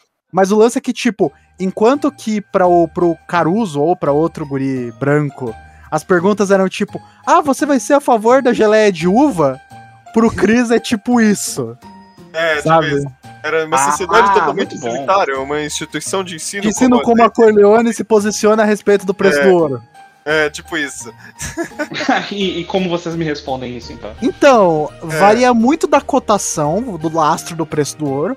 E é necessário ter um pouco de parcimônia pra medição, porque a gente só tá tratando de uma escola. Então, Olha, eu Assim, acho que ouro. sim e não, com teria muita parcimônia. valor. Eu acho que ouro não teria muito valor no Império do Homem, pra ser honesto. Eles fazem armaduras com esse tipo de coisa. Eles têm, tipo, bilhões de planetas. Onde, vocês, de onde eles podem tirar ouro. Eu nem, francamente, eu nem sei aonde que a, que a moeda do Império do Homem se baseia, já que todos os recursos no universo são abundantes. Não vai saber. É, Ah. Essa questão de eco- economia do Império no, no Império é uma coisa bem complicada. Ah, É. E a gente, o que a gente vê muito é tipo, quando se fala numa coisa mais unificada, se comenta sobre créditos, mas meio que tipo cada planeta, cada mini governo tem sua própria moeda e essa moeda se interage com a moeda mais universal dos Rogue Traders. Eu já ouvi gente dizendo que é tipo escambo. ah, no fucking clue. Vai saber. É, economia não é uma coisa que 40k se importa em explicar. Ah, próxima pergunta, vamos lá? Próxima pergunta. Quais são as missões padrões dos Tempestus Scions e o real valor deles? Bom, os Tempestus Scions são forças especiais da Astra Militarum. Assim, são mandados para as missões mais fodidas. Isso também. É, eles são tipo- tipo... os Navy SEALs, de certa forma. ou seja lá qual que é as forças especiais dos Estados Unidos. Eles são mandados para as missões mais fodidas para fazer as coisas mais fodidas. Uh, então assim, pensa em um, em um, negócio nível, sei lá, resgatar o governador de um planeta porque ele foi sequestrado. Resgatar tipo o soldado Ryan News. É, tipo isso, tipo isso. Eles são uns. É, eles são soldados muito especialistas. Esse é o tipo e... de missão que eles pegam. E tipo, pra ter noção, eh, eu acho que os humanos mais bem treinados e mais no ápice da capacidade humana normal são os Tempestos Sinos. Tipo. É, mas uh... será que a gente não conta as Irmãs da Batalha também? Sim, também, elas são muito boas, só que a diferença é que as Irmãs da Batalha, muitas das coisas delas é com base na fé e força de vontade. Os, os Tempest of Science é tipo uh, uh, treinamento, treinamento, treinamento. Mas eu, eu, entendo o que quer dizer, mas eu acho que eles são muito mais rigorosos do que as Irmãs da Batalha. É, tem isso. Porque, tipo, eu, eu não sei, eu realmente acho que eles são mais rigorosos. E, e, e eles sempre são citados como os melhores humanos do, do, da, da, da, humanidade. Tipo, a é. tropa de elite. Os mais As fodas. Science, Isso que eu me lembro, são os, os melhores, as melhores unidades no tabletop do, da Astra Militarum. Ah, sim, sim. Questão são. de infantaria. Eles têm as armas melhores também, enquanto. enquanto é, eles têm as Hotshot Lasguns. É umas Lasguns sim. que eles carregam bateria nas costas. Pra dar um é. tiro mais forte. Que é uma Lasgun que presta, olha só. Presta um pouquinho mais só. não presta tanto. O melhor ainda, ainda sempre é um bolter, que nem as irmãs da batalha. É, Mas elas é, usam power As irmãs da batalha ganham. Elas é. têm bolters. Elas Sim. Ganham. É, o, no Necromundo também, você, no jogo do Necromundo você tem acesso a bolters também, mas pelo que disseram, a calibragem uhum. do bolter é diferente. Não é um é. bolter de Space Marine, é um bolter com a munição modificada.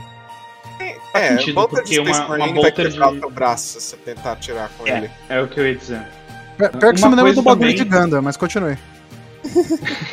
pra, pra ter uma comparação, por exemplo, uh, um, um, um esquadrão de infantaria de, de, guarda, eles acertam em 4 mais. Num dado de 6 lados, eles acertam numa rolagem de 4 ou mais. Os Tempestos Scions acertam em 3 mais. 3 mais é tipo nível de acerto de um Astartes. Um Astartes normal acerta em 3 mais. Então, é, tipo, tipo, os caras são muito fodas. Eles são. Bem, próxima pergunta. Próxima pergunta. Acho que agora vamos pra última do Discord. O Stan Emperor falou que. Ele falou na boa, um episódio só sobre as primarcas também cai bem, incluindo os nomes brasileiros que o BO fez. Tem um, um, um dos moderadores lá, o BO, o da, da impressão 3D, ele fez uma lista, ele traduziu todos os nomes das primarcas um dia. E eu vou deixar para vocês irem. Ou a gente deixa para episódio futuro, ou vocês entram lá no servidor e vão no shitpost. Eu, eu fiz questão de pinar o post que ele traduz os nomes, porque foi fantástico. É. Mas... Nossos planos quanto aos episódios é que eventualmente nós vamos fazer episódios sobre facções específicas. Nós, nós estamos falando isso desde, os, desde o primeiro episódio. É, a gente ah. vai ser mais, mais geral agora. É. Mas eventualmente daí a gente vai usar o a gente Nós vai especificar. Um é. Exato. Nós vamos. Uh, nosso plano, sim, é fazer um episódio para cada primarca. Explicar a história deles, explicar valores deles, falar tudo sobre eles que precisa ser sabido ou que nós podemos falar. E aí nós vamos falar sobre as legiões deles, os capítulos deles. Uh, seria o nosso plano por enquanto. Então, assim, o episódio só sobre primarcas eu sinto que vai ser um desperdício, porque a gente não vai poder falar tanto quanto a gente queria sobre cada um deles. Dependendo do que for, que... talvez seja uma season sobre primarcas. É. Sabe? Pode ser. Pode, pode ser meia season se, se vocês mandarem pix, a gente pode fazer meia season. a gente tem mais tempo. É. Aceita as pix? Seriam 18 episódios. Seriam 18 episódios, um pra cada um. É, Mas, é, é bastante tempo. lá pra frente. Enquanto é, depois a gente vê isso. Estamos fazendo as coisas. Mas na dúvida, ó, aceita as Pix? aceita as Pix? Próxima pergunta, agora? a última do, do Discord. Okay. ainda tem as perguntas do ah, Facebook. Tem, uma, tem uma pergunta. Vamos Tem uma pergunta ainda. Do Discord. É, do Discord. Yeah. Uh, tem a ordem das waifus sororitas e as Sisters of Fujoshi. Olha, rapaz, uma coisa interessante. Bom, Será que existem Fujoshis no universo de 40k? Ah, você precisa arranjar Pra alguma quê? maneira de se entreter em um mundo, um mundo É. colmeia. Pra quem não sabe, Fujoshis, assim, acho que você consegue dar explicação melhor que a minha, Zack. Ah, existem mangás e animes yaoi, gay, putaria gay. E Fujoshi são Ah, mas meninas nem que sempre, pode ser, pode gay. ser romance, pode ser romance também. Pode ser Então, romance. Muito, Romance. muitas das vezes é romance. A regra é ser gay. É. É, então, é tipo. Então, tipo, são moças que consomem esse tipo de. esse gênero de mangá. E assim, gostam bastante dessa, desse prospecto, dessa ideia. O, problema é que isso chega num ponto de obsessão. E, e- e- e aí fica bizarro quando chega Mas é tipo, o- é o fa- é o famo- obcecadas. É o famoso caso de toda, toda religião, toda coisa tem seus noia, né? Tem É, Fujoshi é. que são, que são noiadas das ideias, que tipo, Sim. não tem o, não tem o mínimo de, assim, de bom senso, sabe? Mas eu Mas acredito eu que acho- existem. Sim. Porque, eu, eu assim, Isso é cara. uma coisa que não é que não foi estabelecida clara em, pelo menos pra mim, em 40k. Vamos dizer, tá tratando de am- ambiente imperial. Como o império lida com o homossexualismo? Ah, olha, cara, livros. isso, isso teve algumas, ah, algumas referências Ou livros. homossexualidade, né, também, em termos de que é uma É, eu, eu, ia, de eu ia. É, uma eu ia homossexualidade dizer, é eu ia melhor te de corrigir.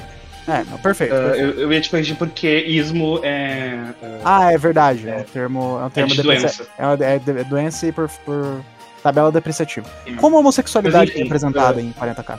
Apareceu num livro do Caiaphas ah, um, um era, era um cara de alto ranking e ele era ele tinha tipo um caso com um dos soldados dele. E dá uma treta, uma confusão e esse soldado morre. E ele, ele enfrenta o Caiaphas Ken, que é o, comissário que tá chegando agora, e ele fica tipo, cara, tu precisa aplicar punição pra essas pessoas que fizeram essa confusão e mataram as pessoas. Ele, tipo, tá, mas tu tá muito interessado em aplicar punição. Tipo, cara, tu precisa aplicar punição porque o fulano e o fulano. Aí fica tipo, ok, eu entendi a relação desse cara. Eu entendo o ponto de vista dele, mas isso é altamente uh, não profissional.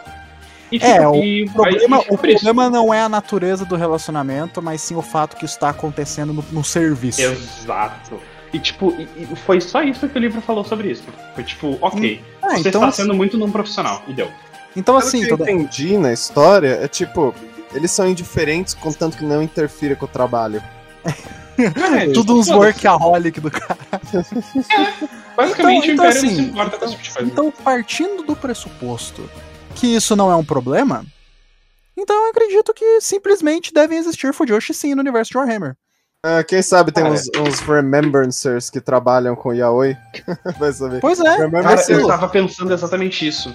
remembrancers o- uma sister- é, são o nome para poetas, artistas, ah, músicos, escritores em Warhammer. É o nome que eles O- têm pra esse tipo de gente. Então, Peraí, então vou assim, cara, eu não, eu não acho, eu não acho impossível que tipo exista Fujoshis, porque é aquilo, é, se não é, é, se não existe, sei lá, é, e mesmo se existisse uma aplicação de tabu meio igreja católica, uma coisa que nós entendemos muito sobre a humanidade é que ordens, em alguns casos, são quebradas naturalmente. Então, mesmo se fosse uma- um tabu meio igreja católica, a questão da homossexualidade, ainda com certeza ia ter yaoi do mesmo jeito. É. Porque aí Eu ia gosto de ser. imaginar. Diga, diga, diga. Aí, aí ia ser aquela coisa do tipo, ah não, porque ó, é, ninguém tá sabendo, mas ó, tem aqui esses registros aqui, dá uma lida. Mas como, assim, ainda, é no- ainda não tem nenhuma, nenhum impedimento, então deve ser normalizado pra caralho isso. Tipo, deve ser, tipo. É, Um gênero de. Deve ser um gênero de livro de romance como qualquer outro, assim. eu Ou talvez algo mais caliente também, não sei. É isso que eu ia falar, cara. Eu fico imaginando uma sister, tipo, de noite, indo pro quarto dela, com um livrinho embaixo do braço e é tipo uma fanfic yaoi de, de Space Marines. É, tipo, o, extremamente é o sexual, Gilliman. pornográfico. É o Gilliman e o.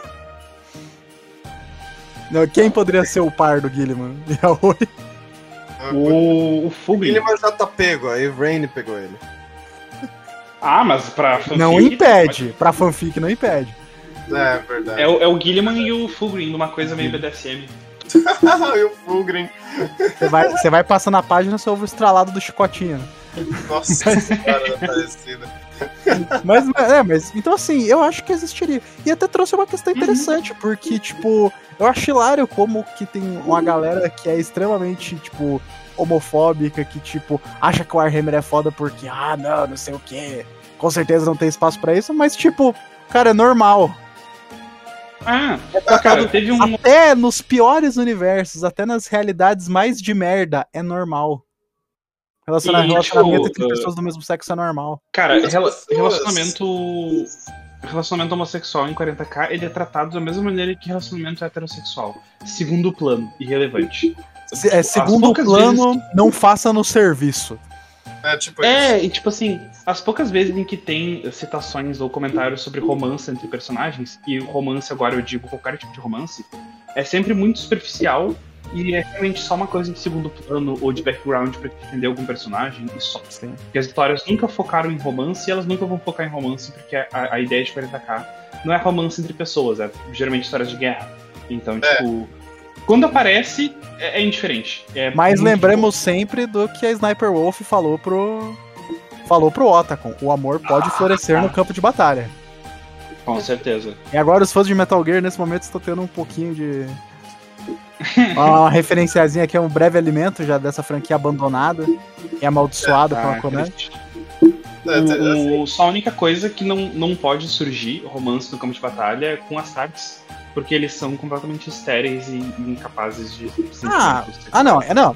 Eu ia falar, tipo, eles são estéreis, a pessoa é, mas. Quer dizer, porra nenhuma, ah, mas eles são incapazes de sentimentos. Justo. É, se eu não me engano, eles, tipo, eles não têm quase nenhum sentimento, assim, principalmente esse tipo de coisa. Os sentimentos deles é tipo Os irmandade. sentimentos deles são meio que inibidos. Mas É. assim, eles têm. Então. Assim, se eles não têm nenhum sentimento, eles são os personagens muito entediantes. Porque assim, tem, assim, eles sentem coisas, eles sentem emoções, ah, eles sentem carinho pelos outros. Mas eu não sei se eles são capazes de sentir amor. Eu É acho aquilo, que- são diferentes interpretações de afeto.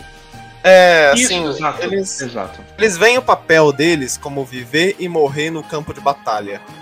E isso não entraria muito bem com uma filosofia onde você. A ideia é ficar com uma pessoa pelo resto da sua vida. Ah, então, assim, o foco deles é o campo de batalha, é proteger o império, é lutar pelo imperador. Ah, essa, é, essa, é- essa é a prioridade deles. Todos eles vêm desse jeito, ou a maioria deles. Sim. Até, mesmo que alguns desejem que um dia acabe a batalha, eles veem isso como uma responsabilidade deles. Sim. Mas, mas Por assim, exemplo.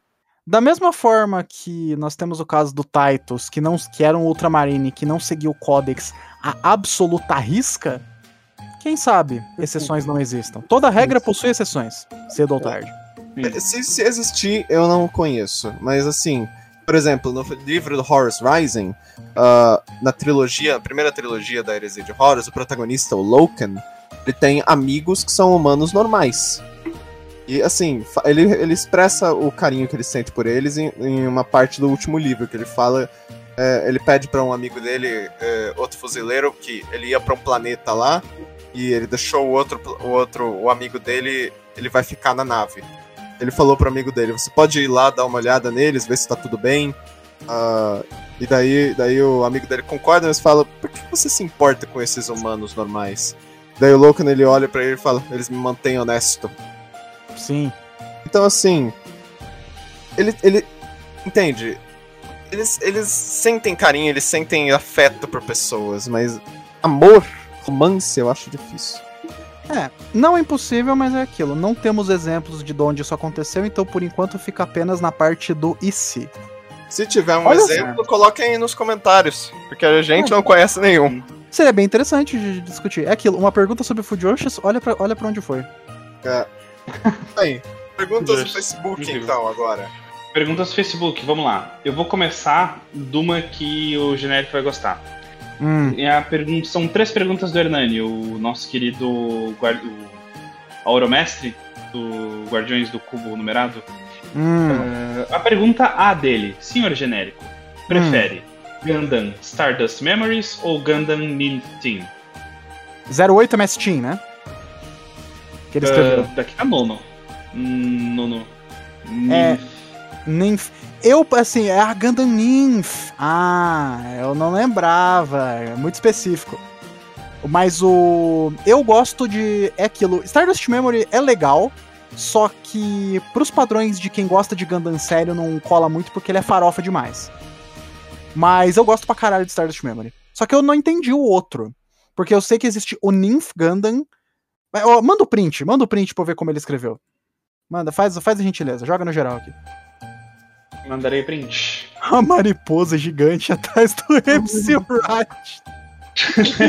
é, o, é o Corvus Corax. Ah, do- vamos lá. É, pergunta, a pergunta é se ele prefere Stardust Memories ou 08 MS Team. Ele escreveu Ninth, mas é 8th MS Team. Então, voltando. Stardust Memory é farofa, é Top Gun com Gundam. Pode ser um Top Gundam, de certo modo. Ele é muito emocional, ele é muito tipo. Só que ao mesmo tempo ele é mais ridículo. 08 MS Team é. E se a guerra no Vietnã acontecesse no universo de Gundam? Incluindo toda a desgraceira. Então, eu prefiro 08 MS Team. Mas Stardust Memory é bom também, é bem divertido. Ótima resposta. Bem, próxima Ah, pergunta, então, então. a pergunta, pergunta B, Nani. Já houve casos de Zenos estar nas linhas de combate do Império por vontade própria? Não, Sim. Império não. Sim. Sim. Não, houveram, houveram ocasiões. Ah, Conta mais. sim. Em que os Zenos, os Zenos lutam do lado do Império. Isso acontece às vezes. Ah, assim, Império. a regra é Zenos é uma merda e Zenos tem que morrer, mas assim, a menos Não, que eu digo, tipo, precisemos deles. Na linha. Na linha de combate, tipo, no meio Sim, do na linha de exército. combate. Bom, Eita. Pelo que eu me lembro, assim, existem vários casos onde eles se aliam com ah, Zenos. Sim, por exemplo, dá um exemplo aqui bem assim, Michuruca. Dawn of War. Campanha de Dawn of War. Os Eldar e os- o Império do Homem têm que se aliar por um tempo breve ah, pra Ah, sim, sim. recuperar. O O, Winter o Império já é, se aliou até com o Necron. É, já se aliou com o Necro. Que é Tem os hilário. Orcs Mas- mercenários também. Mas a- a- a- eu acho que a pergunta é mais do tipo. Ah, ah, lutando, tipo assim, imagina uma unidade de, de guardas humanos e uns alienígenas ali. Aí eu já Dentro das unidades do Império. Eu acho difícil eles se misturarem assim. Não. É, não, o Ah, Império não assim- deixaria. Assim, se tiver acontecido isso em algum momento, eu não conheço nenhuma ocasião. É Mas- muito específico. É, novamente, não é impossível. Talvez uma hora alguém vai escrever sobre como, sei lá, é, Necrons e Guardsmen trabalharam juntos, se divertiram e deram e trocaram muito cálcio. Mas Mas, tipo, que eu me lembre, os que eles. Os que o Império mais se alia em combate São os é, Eldar. São os Eldar, é. Isso, É. isso- isso aconteceu algumas vezes, mas assim, no nível onde todos eles se veem olho a olho e eles lutam do- uns do lado dos outros, aí eu já acho Acho difícil. improvável. Eles, é no um mínimo, ficam em unidades separadas. Né? Tipo, dois frontes. Não quebra briga. Porque você tem que lembrar que, assim, o guarda, o guarda, ele é tão. normalmente, ele é tão religioso quanto um católico de cidade interiora- interiorana. Assim, se ele vê os Zenos lá e ele leu na Bíblia Imperialis lá ah, que Zenos é uma merda, Zenos sempre vai, te- vai te trair, ele vê que ele tá- vai ter que lutar do lado de Zenos, ele não vai gostar muito. É, a lavagem cerebral foi forte, né? Então. Pode, pode ser que aconteça um motim, vai saber. Ah, mas aí é aquilo. Ah, tá tendo um motinho. O comissário vem, atira em quatro, em quatro Guardsmen e todo mundo fica quieto. É, tipo isso. Exato. Assim, Meu Deus do céu. Eles estão se eu- amotinando porque nós não estamos trabalhando com Zenos. Pera aí, dá dois toques. Pum, pum, pum, vai- pum. eles vão achar que o comissário tá maluco. O comissário da herege. Mas, cara, é, também o comissário não é maluco. É, tem isso. Todo Sanidade. Do comissário. É, sanidade e comissário não anda pé a pé. E ainda, ah, meu Deus do céu, o comissário é um herege. Você vai querer denunciar o comissário? Vai lá, denuncia o comissário. Fala, Boa fala pro sorte. comissário, boa sorte. Quer que, eu, quer, quer que eu vá assistir? Eu, eu compro a pipoca. Fala, pra ver. Não Mas perca é. isso por nada. Ahn, pois é. Assim, se tiver algum exemplo, algum exemplo, vocês É, falem aí nos joga aí. comentários. Vamos para a próxima pergunta, então. Eh, novamente, a terceira pergunta do Hernani. Eh, agora a pergunta mais séria. Haverá algo sobre Irmãs de Batalha e Eclesiarcado? Como já já falamos, próximo episódio é Irmãs da Batalha. E Eclesiarcado Então, em breve. Soon, TM. Eclesiarcado, eventualmente. É, Né? gra- em breve. Quem sabe? Dê tempo ao Ah, tempo, a gente chega lá. Dê tempo É. ao tempo. Próxima Próxima. Pergunta. Eric, Eric Marquisio. Como se, como se recuperar da depressão pós-Bruva Alfabusa? Não recupera. Ah, esse aí é o, o, o vídeo do- sobre, o te- sobre o if, if the Emperor had a text-to-speech device. Eles Hum, vão É, botar é o a série em ato. Eles botaram a série em ato por causa da GW dando copyright strike em todo o vídeo. Todo vídeo de animação. Olha, eu sei, eu sei a dor de vocês, mas é aquilo. Pelo menos não é o que aconteceu com Dragon Ball Z Abridged, que é uma paródia de Dragon Ball que teve que ser encerrada por causa de copyright. Ou seja, nunca teve a saga do Majin Buu. Terminou com o Cara, céu. não vou. É mais ou menos isso que aconteceu com o Bruva, na real. Tipo, eles deram um hiato, mas tipo, não foi encerrado, né? Tipo, é, um É, no caso do, que o no caso do Dragon Ball Z, os caras fizeram um vídeo falando, ó, gente, a gente não vai mais fazer Dragon Ball Z Abridged. Em tese, eles estão continuando com a série dos Dragon Shorts. Que são tipo sketches, sketches de comédia que se passam depois dos eventos da Saga do Céu. Mas de fazer mais uma temporada, eles não vão fazer mais. Por quê? Porque a Toei tá botando no butico deles quando o assunto é copyright. É assim, cara. o Alphabusa, ele, ele deu hiato na série, Mas como medida preventiva pra evitar um cease and desist.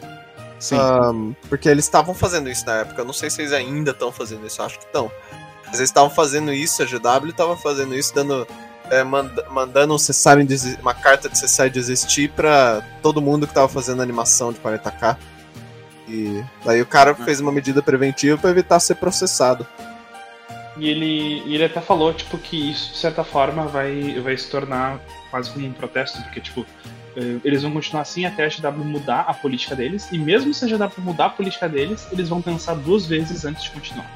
Mas tá certo, tá certo. A GW tá que nem Nintendo, cara. Tá fazendo umas coisas muito noia, muito sem sentido. Cara, a GW Tipo- sempre foi meio mentecapta. Ela faz as coisas o completo oposto do que qualquer pessoa com bom senso faria. Não, isso aí me preocupa, sabe por quê? Porque aí se Warhammer popularizar e estourar, vai ser com esse nível de imbecilidade que.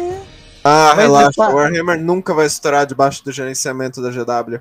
É, Eles não deixam, parece que eles querem evitar sucesso. Mas e se nós. Mas e se os ultramaneiros roubarem a franquia Warhammer pra nós? Os nós, ultramaneiros vamos, irão popularizar. nós vamos roubar a franquia Warhammer da GW. Ficaria muito feliz. Aí, de repente, tipo. Passa, passa dois anos. Nossa, teve uma atualização no Codex dos Tal. Ué, as Battlesuits dele tão esquisitas. Muito mais anguladas, com asas e. Nova Agora os- relíquia. Nova É. relíquia. Carta do Charizard. Carta do Charizard. O... Nossa, agora, agora os, os tal, eles têm uma unidade de melee, como é que é o nome? Kamen Rider? Não, não, não sei o que é isso. ai, ai, meu Deus. Exato. Bom, Mas é, cara, pergunta. não, não se recupera depois de uma depressão próxima do Bruval Fabusa. Cara, o que, o que eu, digo, o que eu digo é, comece a pesquisar outras coisas, tente ver outros trabalhos de fã, que eu acho que É. às vezes pelo menos ajuda a distrair um pouquinho a cabeça. E anima. Inclusive, o que o Bruno Marine 2 falou- vai chegar. O, Anima aí, o- sorrisão. O Bruno falou. eh, ele disse que ele vai continuar com o canal. E ele vai fazer animações de outras franquias, mas não de 40k. Tipo, ele quer explorar outras franquias. Eh, nas 40k ele não vai tocar mais. É, o. Ó, assista Dragon Ball Z Abridged, se você conhece Dragon Ball, Abridged, você dá cara, bastante incrível. risada. E aí você vai ficar triste por causa que Dragon Ball Z Abridged acabou, hein? não só por É. por 40 Mas a Bridget é muito bom. É muito O divertido. Yu-Gi-Oh! Bridget também é muito bom. Yu-Gi-Oh! Abridged é muito bom. Hellsing, se você gosta de animes mais Ed, Abridged também é hilário. Aí, ó, tem coisa, tem coisa pra ver. O YouTube é cheio de coisa pra ver. É. E se você precisar de uma injeção de serotonina, pega um playthrough do Super Best Friends jogando qualquer jogo do David Cage. É garantia de risada. Tá Bom, certo. vamos lá. Próxima. Eh, é uma pergunta dupla do Guilherme Cordeiro. Hum. Pode falar mais sobre os Tal e sua rápida evolução tecnológica? Ou sobre as armas do Imperium que antecedem as Las Guns? Eu já vou pular e já vou dizer aqui que não temos muitas informações de armas do Imperium pré-Las Guns ou pré-30k pelo menos, porque era meio que aquela coisa da Era das Trevas da Tecnologia. Então meio que É. se perdeu tudo. Pelo menos Pedrada. onde eu Vai pra antes da Guerra da Unificação, as coisas ficam falhadas. É, Ne- então, é. Nebulosas, no melhor. é difícil Mas- ter uma, é difícil ter especificidade nesse aspecto, mas Mas eu É tenho aquilo. certeza que tinha arma de pólvora durante a era do conflito. Quando a, a Terra tava, Ah, tipo, sim. apocalíptico. Ah, Sim, quando tava no Mad. Max, certeza, né? Mas, É. o, mas daí, E- assim, sobre, tipo, o equipamento dos tal, a gente vai ter mais episódios sobre os tal. Sim, Já, a já. gente- nós vamos Pode- pode fazer muitos episódios sobre todas as facções. É, então, Mas basicamente, eh, a moral da evolução tecnológica dos Tal se deu porque os Etéreos unificaram o planeta inteiro. Então era tipo, sei lá quantos milhões de Taus ah, ah, trabalhando e estudando e pesquisando pelo mesmo propósito de evoluir a tecnologia. Na, na- na Terra, no nosso planeta, por exemplo, se, to- se todas as mentes geniais da Terra parassem de trabalhar para empresas e por dinheiro e todo mundo trabalhasse junto pelo avanço da humanidade e ponto final, a gente teria uma evolução muito rápida da mesma maneira. Só que Sim. hoje em É. dia a gente tem, tipo, a gente tem nações, tem países, tem empresas. tem nações interesse, competindo interesse, evoluções. interesse monetário tambem. É. Ó, então, vocês tipo, querem uma. Não, não. Basicamente, o que aconteceu com os tal durante um tempo é. Não sei se o pessoal quem joga Civilization aí. Mas sabe quando você corre atrás de uma vitória científica em Civilization? Imagine É. se todas as facções de uma partida de Civilization buscassem a vitória científica e se, e se relacionassem entre si. É tipo isso. Todo mundo Ah, crescendo, boa todo mundo interagindo e todo mundo, tipo, usando referência cruzada de tecnologia pra melhorar a tecnologia própria e vai, sabe? E aí o pessoal é vez compartilha. Mas assim, ah, na- também é uma coisa. Tem, tem- também tem uma coisa que. Antes era meio que uma incógnita o jeito que os etéreos. Se os etéreos estavam controlando todo mundo ou não, e como eles estavam fazendo isso. Então meio assim, no ar. Mas aí nós tivemos isso confirmado da maneira mais estranha e ridícula possível. As velas temáticas de 40k. Saiu uma de feromônios e de etéreos. Então eles controlam pessoas através de feromônios. Eu. adoro isso. Tem, tem, tem, tem- A GW é uma companhia muito estranha. Eu devo falar. É você assim que a vela assim começa. Pau, tica, pau, uau. Mas o- em defesa da GW, as velas não foram eles que fabricaram. É uma outra empresa. Eles só, tipo, a empresa chegou a GW. Posso fazer velas aromáticas de 40k?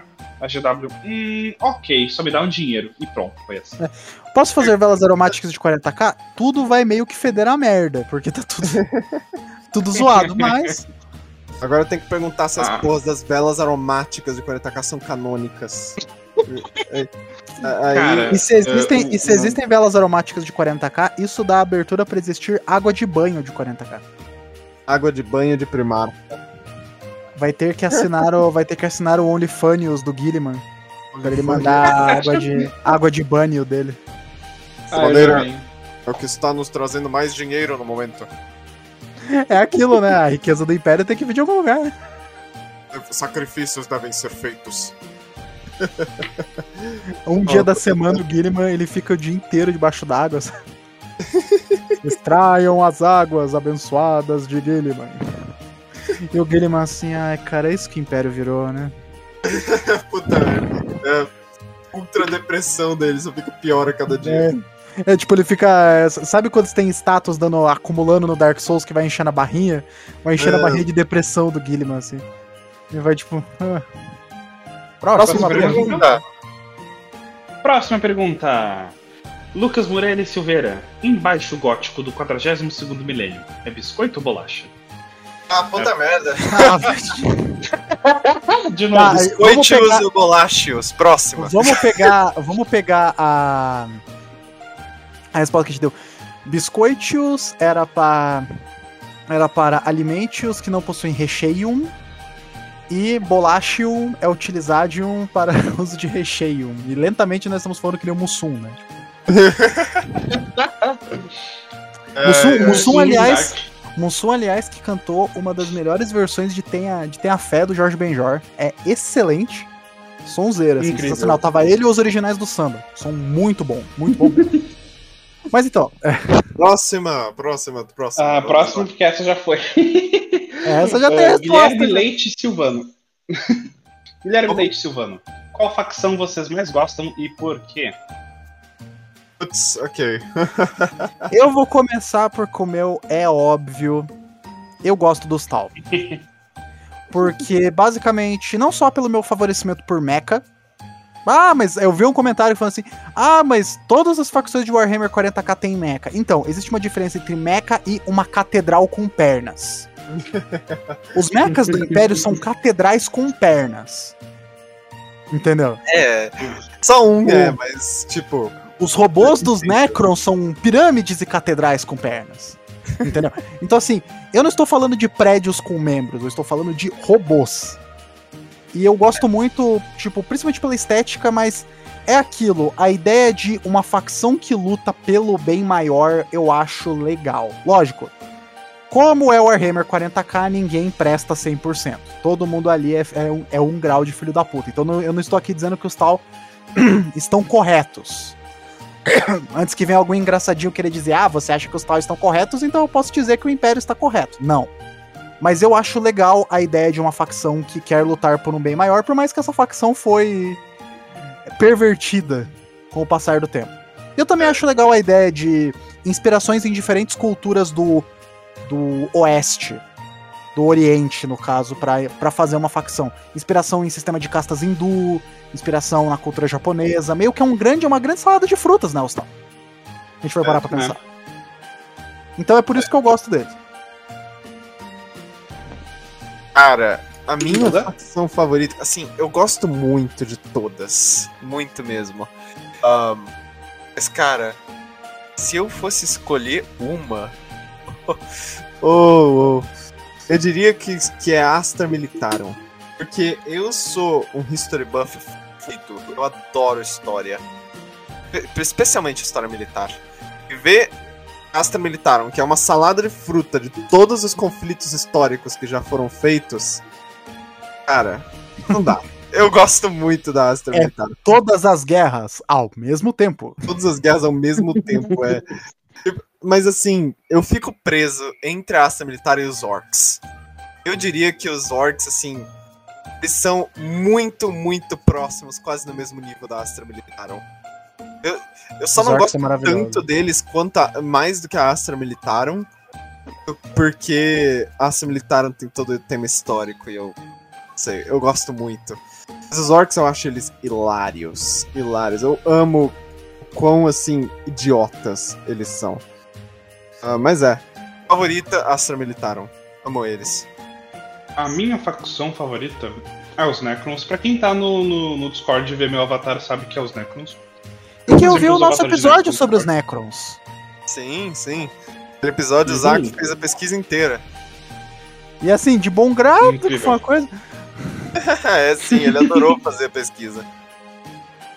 O... Eu gosto, mas eu gosto muito dos Necrons por. Primeiro que eu acho legal essa ideia de robôs egípcios, porque a múmia é um dos meus filmes favoritos. A múmia é bom pra Hum. caralho. Múmia é muito, foda, cara, um clássico. E também eh, eu- é, é muito legal isso. E eu gosto dessa coisa de tipo.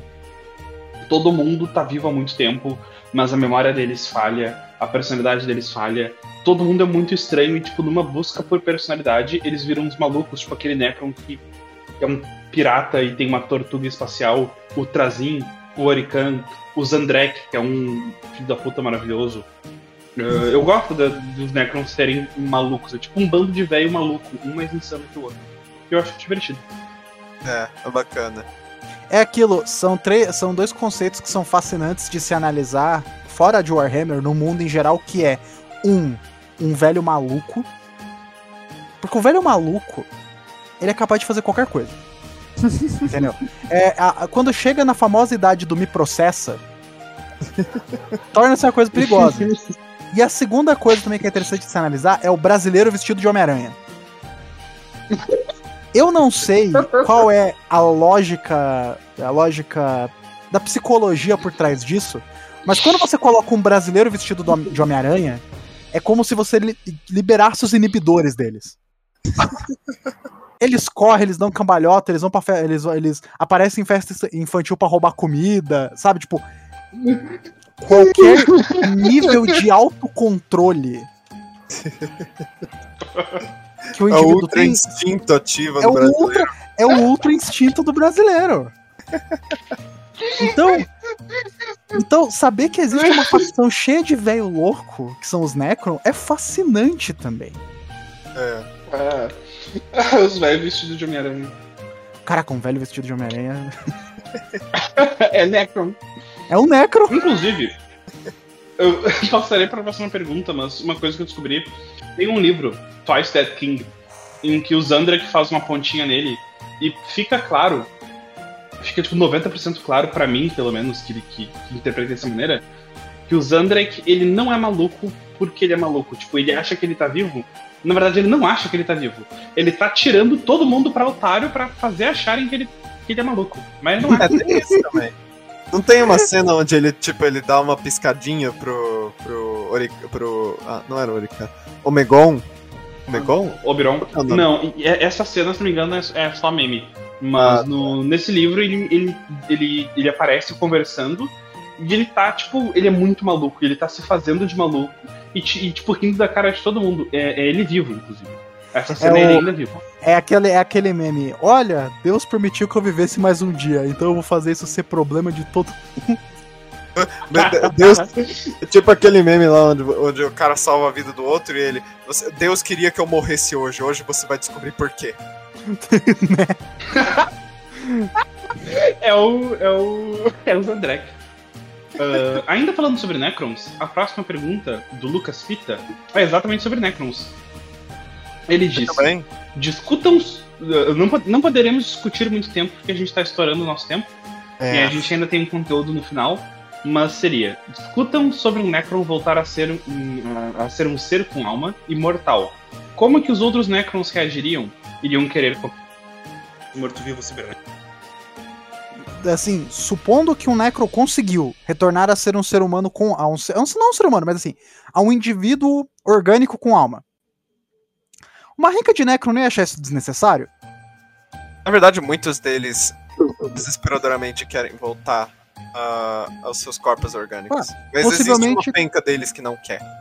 Então, possivelmente ia ter uma galera que, tipo, talvez ia ter uma cisão dentro dos Necrons. Tipo, um pessoal ia seguir esse cara, ia pedir pra passar a replicação do projeto. Talvez esse cara ganhasse muito mais prestígio em meio aos Necrons.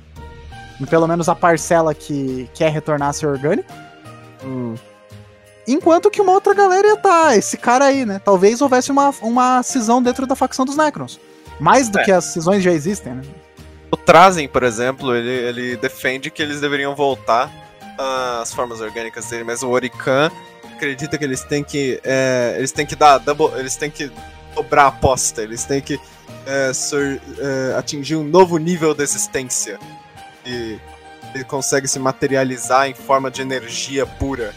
É, tipo, é, um quer voltar a ser humano, o outro quer virar o Electro do universo Ultimate do Homem-Aranha. É, tipo isso. Basicamente. Tipo isso. Mas é. Próxima pergunta. Ah, mas sobre os Necrons, ah, provavelmente o que o genérico falou é real. Aconteceria uma cisão, porque eh, lendo Twice Dead King, eles têm uma, uma- um nojo, um asco de, de coisa orgânica, que, por exemplo, o Oltix, que é o protagonista, às vezes ele xinga e ele xinga, tipo, falando das tripas do, do Rei Silencioso. E o irmão dele x- xinga ele, tipo, cara, para de falar blasfêmia. Tá maluco? Lava, essa boca com sabão. Tipo, falar de coisas orgânicas é, é nojento. Tem uma hora em que ele precisa encostar num cadáver de um orc. E ele sente uma repulsa. Tipo, ele não tem nada orgânico. Mas ele sente uma repulsa gigante por ter que encostar nas tripas de um orc morto.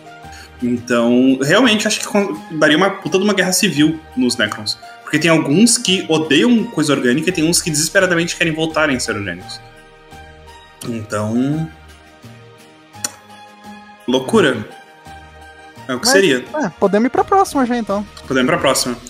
Será que o Lionel Johnson um dia vai despertar? Já falamos sobre isso. A resposta é sim, possivelmente. E ele vai fazer um álbum de blues. Ou de música romântica. sim. o que vai também é, com- é, confluir com a nossa pergunta de ah, é possível que um, que um Astra Militar um possa ter. possa amar alguém? Quando sair o, o CD do Lionel Johnson, com certeza. Hum. Ah, tem a, a próxima pergunta, então? Porque essa a gente já tinha até Amor nos confins do 41 primeiro milênio. Aí tá tipo o Lionel Johnson com uma camisa aberta, assim, a corrente de ouro, tipo, faltando uns pelos. Ah, essa pergunta foi do Alan, Alan Wefford. Wefford. Desculpa, eu sou ruim com nomes com W. Uh, essa próxima pergunta agora é do André Luiz Alves Guimarães. Cara, não lembro direito os termos corretos, mas vi uma vez algo sobre alguns humanos imortais e que o Vulcan teria essa habilidade também. Gostaria de saber mais. Aí ele conclui: lembrei aqui o nome, Perpetual. O Imperador é um Perpetual.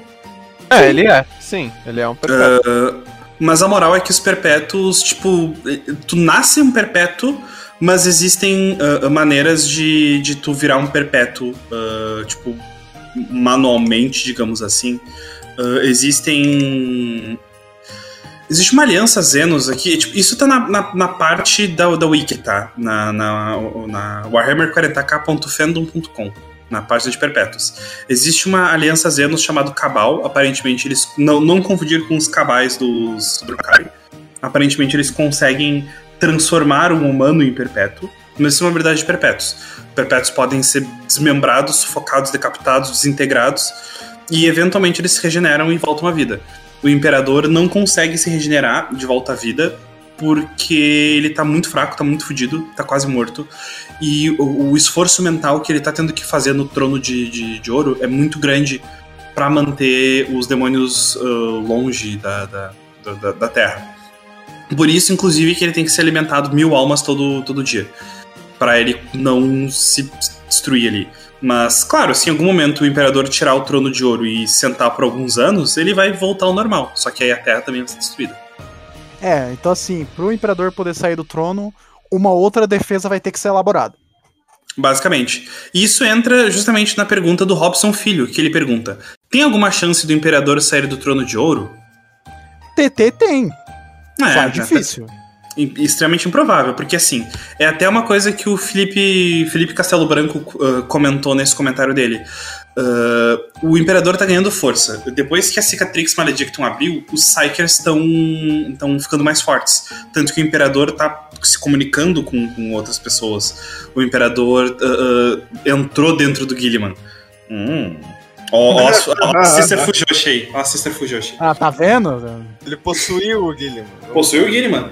E, e, e, então ele tá ficando mais forte. Só que o meu argumento, sempre que uh, falam sobre isso comigo, é que o Imperador Carcaça preso no trono é um símbolo tão grande de 40k, é, uma, é uma, um monumento tão emblemático, que eu acho extremamente improvável que a GW vá tirar ele do trono. Porque é muito clássico. O que é uma covardia do caralho. Extremamente. Porque extremamente. o Darth Vader é um dos maiores símbolos Star Wars. Ele foi de base assim, ó. o Gundam original, o RX-78-2, ele foi destruído na temporada que ele apareceu. Então assim, vamos ser, vamos ser valente, GW. Tira, tira o Imperador da privada aí que daqui a pouco ele vai ficar com hemorroida. Sim. Vai saber, vai saber. É, tipo, é, é possível que volte, mas o meu argumento é que a GW sempre luta tanto para manter o status quo do universo que mesmo quando tem essas mudanças grandes, tipo a Cicatrix Maledictum, mesmo assim a GW faz de tudo para que todas as facções fiquem no status quo. O Império está quase sendo destruído, mas está sob controle. Os, os, os, os Eldar estão quase sendo extintos, mas está sob controle. Os Necron, eles estão quase todos acordando, mas não são todos que acordaram para conquistar a galáxia. E por aí vai é, é, eternamente apertando o botão soneca no despertador dos Necron, né? Não, não, não. não. Sim. Isso eu, acho, isso eu acho uma covardia por parte da GW. Ah, mas não sei o que, o jogo, o meta. Eu entendo, tipo, aspecto de balanceamento. Mas, cara, você não consegue ficar segurando um universo de refém por tempo demais antes que dê merda. É, sim. Entendeu? Eventualmente, cara, vai ter que ser cruzado o threshold disso. Tanto que é o que eu falei, a parte é isso minha experiência.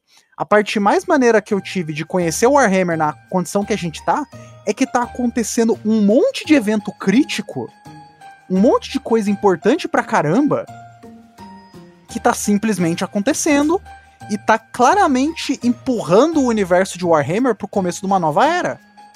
Ou ah, pelo sim. menos para um, pelo menos um, um período de conflito gigantesco sabe? Algo grande está prestes Algo grande está prestes a acontecer. E é aquilo. A GW vai ficar nesse foreplay o resto da vida? Hum, é. Ó, ó, vai acontecer um bagulho Eles grande. Caíam de bom grado. Ó, Falta só uma espada pra pegar Slanesh de porrada, hein? Olha só. Meu Deus, o Imperador tá ficando mais forte. Ó, putz, os Necron, ó, tá acordando quase todo mundo. Finalmente Espero acertaram os que- relógios. Eu Porra. espero que eles façam diferente fizeram com Fantasy. Porque eles, o jeito que eles terminaram o universo de Fantasy é que eles pegaram e essencialmente tacaram foda-se, foda-se falaram que todo mundo morreu. Tipo a história do tipo- mexilhão feio, saca? Como, como acabou o universo de fã. Como acabou o, o Warhammer Fantasy? Abriu a porta, o cara só olhou e falou: Rats! E fechou a porta. É, tipo, é, é, tipo, eles pegaram e contaram a história do mexilhão feio com Fantasy. Eles falaram. Era uma vez um, um Warhammer Fantasy. Existia Ele era um caos. tão fantasy, ele era tão era fantasy tão que todo mundo- poderoso que todo mundo morreu. Acabou. Assim, É. eu acho, eu acho valente a ideia de um universo acabar num apocalipse. Eu acho maneiro. Seria Só que dava pra ter feito melhor. Isso pra começar a Age of Sigmar, que é infinitamente mais inferior ao Fantasy. Cara, eu, e, assim, eu gosto, eu, eu também gosto muito dessa coisa de eventos apocalípticos e, tipo, o autor ter bola o suficiente pra eliminar o universo todo e recontar a história. O problema é como tu vai terminar isso. E foi o que o End Times fez, tipo, muitos personagens agindo como eles não costumam agir, É. personalidades distorcidas, gente, personagens marcantes morrendo de jeitos estúpidos. Foi, tipo, tudo que não deveria ter feito foi feito. É o que eu, eu concordo com o Zack nesse aspecto. Tipo, eu particularmente, eu não me incomodo com o que vem depois não ser tão bom. Porque pra mim, cara, é aquilo. Se o final é um grande final, é tipo Mass Effect. Eu, se o final do Mass Effect 3 fosse hiper grandioso, fosse a conclusão pra Mass Effect, eu ia cagar e andar pra Andrômeda. Hum, é. Então, pra mim, se, tipo, a conclusão do 40 do 40k, não. A conclusão do, da era do fim, do, do fim dos tempos fosse, tipo, a apoteose apocalíptica do Warhammer Fantasia. Eu ia achar do caralho, eu ia cagar pra Age of Sigmar. Por É. quê? Porque o fim dos tempos foi glorioso. Entendeu? Uhum. É. Agora, como o fim dos tempos, muita, é, muita, muita galera foi tornou-se adepto do Idiotium, uma droga que prejudica muitas histórias. O cara começa a usar Idiotium, ele começa a tomar decisões que não fazem sentido nenhum. Ah, isso eu acho isso meio merda. Tipo, a única coisa que eu gosto da saga do fim dos tempos é o Vermintide. Porque Vermintide é divertido pra caralho. É. É. Também. Sim. Mas, mas sobre, tipo. É aquilo, quer ver um, um, um jogo que é sobre final das coisas que eu acho foda pra caralho? Dark Souls 3. Dark Souls 3 é um grande final apoteótico pra um universo que tá em um constante final apoteótico. Que é Dark Souls. É. Então, Sim, assim, eu torço, eu também torço pra que não seja o End Times no. No 40k. é, assim, o negócio é que foi muito negócio É. A, a impressão que deu é que eles correram pra acabar isso, pra introduzir a IP nova, porque o Fantasy não tava dando dinheiro mais. É, e tipo, cara, bagulho de Warhammer é que, ah, não, a gente vai fazer o fim dos tempos. Cara, o fim dos tempos ele tem que ser uma saga. Entendeu? Ele É. não tem que ser tipo, ah, é, aconteceu isso aqui e acabou. Não, sabe? Se você quer terminar um, um universo de Warhammer, independente de qual for, tem que ser uma apoteose. Entendeu? sim. Tem que ser tipo, cara, se tem e, todos esses personagens que são fan favorites e eles vão morrer, então dá pra eles uma morte assim inacreditável. Ah, Sabe? mas eu tenho certeza que o 40k vai ser diferente, porque o Age of Sigmar, assim, a impressão que eu tenho é que eles fizeram o Age of Sigmar pra fazer um 40k2. que É um ele 40K pega muito fantas- de fantástico. 40K. É, eles pegam muito de 40k pro Age of Sigmar. É, Age of Sigmar. Age of Sigmar. Mas, Mas eu tipo, acho que o eu acho que o 40k ele não vai passar por um fim dos tempos se for pra ter uma mudança, mas eu acho que ele vai passar por vai entrar em uma nova era. Eles estão ficando cada vez menos Grimdark no 40k. Assim, eu acho difícil É acabar. porque aquilo, acha? é porque aquilo, o assim, a menos que seja tipo um re- uma re- um, re- um reset universal, o que eu também acho extremamente improvável porque tem muita ponta solta pra amarrar, muita ponta solta. muita. O que eu sinto é, se assim, se fosse eu, eu que eu pudesse tecer o tecido da existência. Warhammer 40k iria pra uma era de transição. Tipo, ia Uhum. começar um período onde ia começar a amarrar tudo que é ponta. É do É. tipo, É. a questão dos Eldar, a questão dos Necron, a questão do caos, tipo, todas as pontas soltas de Warhammer amarra pra estabelecer o conflito que ia terminar a saga do caos. Que ia ser, tipo, talvez múltiplas facções em várias frentes diferentes enfrentando o caos. Mas não exatamente trabalhando juntos. Mas porque como o caos tá agindo em diversos pontos, todas essas facções estão enfrentando o caos. Sabe? É, é tipo. Algo. Não exatamente isso, porque, novamente, eu não sou um escritor de 40k. Por mim, todas as facções iam desenvolver mechas e ia ser grandes batalhas espaciais com tirinhos e explosões. Mas assim, eu, eu penso que pelo menos seguir uma rota meio assim, sabe? Sim, faz É, sentido. assim, é que o, o 40k. As coisas elas estão ficando muito. É. Eu esqueci o que eu ia falar, desculpa. É, eu, eu- queria comentar que tu falou que Warhammer tá deixando de ser Green Dark e eu não sei. Eu, não é a primeira vez que eu ouço as pessoas falarem isso e eu não sei da onde que as pessoas falam isso. Hum. Eu não entendo, porque pra mim continua, tipo, é a mesma coisa, só que é uma. É tipo. A nona edição trouxe um, um logo novo, uma identidade visual nova. As armaduras mais esteticamente bonitas, tipo, mais bem trabalhadas. Eu, eu- eu notei uma elevação na qualidade da produção, mas não que isso tenha, tipo, mudado ou limpado o universo pra ele ficar menos Green Dark. Porque as histórias continuam bem Green Dark.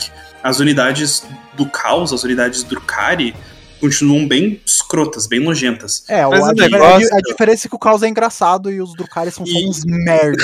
Sim.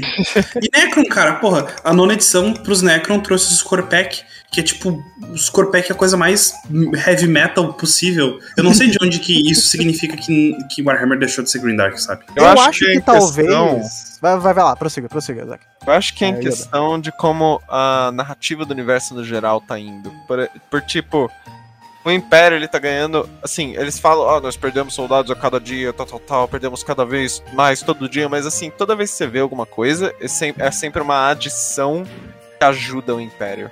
Tipo, eu imagino que se fosse um Grim Dark, assim, se eles fossem deixar cada vez mais Grim Dark, as coisas ficariam só, mais, só piores pro Império. Porque assim, eles ganharam Primarca de volta, eles estão ganhando Space Marines novas, melhoradas, sabe? É- é- é- não condiz com o fato de Eu- que eles estão inventando o universo inteiro. Mas eu diria o contrário, então, cara, que Warhammer costuma. É que assim, essa narrativa do Império sempre ganhar costumava ser assim. Ah, que nem tu pega, por exemplo, a- as Cruzadas Sombrias do, do Abaddon. Ele perdeu todas, inclusive a de Cadia, ele praticamente perdeu. Ah, porque eh, há um tempo o Império nunca podia perder. E é uma mudança muito recente, muito sutil e que ainda tá tendo de, do Império poder perder coisas, poder, poder se permitir perder batalhas. né? Os escritores permitirem que o Império perca batalhas. E isso é, uma coisa que é, é uma mudança recente que tá começando a acontecer. Porque até pouco tempo atrás, o Império nunca perdia nenhuma batalha. Todas as batalhas escritas, o Império perdia. Tirando, sei lá, ahn, World Engine, que é um livro que eu queria ler, que o World eh, Engine, tipo, ok, eles salvaram a galáxia, ou aquela parte da galáxia, mas eles perderam um capítulo inteiro de Space Marines no processo. Isso eu acho bem Green Dark. É, Ah, é aquela, aquela ideia da vitória fírrica, né? Sim, Eu acho exatamente. Eu Ganhamos, acho- mas a que custo, né? eu acho que o capítulo mais Grand Dark é os Lamenters. Mas então, Lamentadores. Mas, é eu demais. Posso, eu posso dar o meu. Posso dar meus, meus 10 centavos sobre o lance de talvez não acharem que o Warhammer tá tão Green Dark? Claro, diga. E se não for uma coisa de como tá sendo escrito, mas de como as pessoas estão interpretando o Warhammer? Pode ser. E se for uma coisa meio de como, na realidade, o universo de Warhammer, ele tá sendo interpretado de uma forma mais pastelão, porque inegavelmente está chegando o ponto aonde o aspecto ridículo de 40k está ficando cada vez mais evidente. E talvez o pessoal não esteja mais vendo tanto o Warhammer 40k como algo green dark, porque ao final e ao cabo é algo majoritariamente farofa. Olha, francamente, É possível. eu gosto mais, eu gosto do jeito que tá. É, eu não também, acho é que é uma coisa ruim. Eu não gosto de, meu Deus, tudo é dark, tudo é triste, porque isso fica chato. Isso fica É, um. Eventual, é, o tipo de história, quando você quer fazer um bagulho green dark, é o que eu vejo sempre com mangás. Que tentam fazer, tipo, fantasia, dark, edge. Eventualmente fica um saco. Porque acaba as é coisas, as, os tropes no livro que você pode riscar de desgraceira. Entendeu? Por que, que Berserk é um mangá que é tão bem avaliado e tão bem quisto? Porque ele é Green Dark, mas ele não é só isso. É. Ele também é Tipo, Warhammer filosófico, tem umas ele coisas também. absolutamente ridículas que são só pra deixar a ambientação Mas- ainda mas é- pior, E sabe? é aquilo, tipo, as novas sagas de Berserk, desde que acabou a Era de Ouro, adicionaram coisas mais farofa, adicionaram coisas mais engraçadas. Adicionaram o, o, o Punk é hilário. Sabe, aquela Hum. fadinha que fica aqui, depois que ela vai roubar as comidas, é muito engraçado. Lógico, continua sendo uma coisa Green Dark, continua. Mas dependendo do que for, precisa aprender a abraçar o ridículo. cara. É E aquilo, e aquilo, tipo, Berserk é mais filosófico, é mais dramático, trata muito sobre questão de esperança e desespero. Warhammer é uma capa de um, a capa de um álbum de metal dos anos 80, cara. Não dá pra você ficar Sim. eternamente tratando Warhammer, independente de qual for, como não, isso é absolutamente sério e não pode ter humor em tempo nenhum, não pode ser ridículo em tempo nenhum, porque isso é contra é contradizente com a própria estética do bagulho. É. Tipo, os poster boys de Warhammer são os caras numas armaduras gigantes com ombros que não sei por que diabos lembram privadas. É, Tipo, mas, O- cara, assim, eu, eu, eu aprecio. Porque isso tudo é obra dos escritores. Os, os escritores adicionam esse equilíbrio tão necessário entre o que é tão ruim e o que é tão. o que é mais relaxante. Eu acho que o Dan Abnett, por exemplo, eu me encontrei rindo nos livros da primeira trilogia da Heresia de Horus. Eu, eu ri. Tipo, você não ri, ri numa história de Green Dark. Eu, eu achei isso bom. Acho O que tem Dan Abnett. Mas é, equilíbrio. cara, é, é, tipo, essa questão da escrita é realmente o equilíbrio. Tipo, não ficar muito monotone é, eventualmente cansa. É por isso que, por É. exemplo, uh, If the Emperor Had a Text-to-Speech Device é tão popular.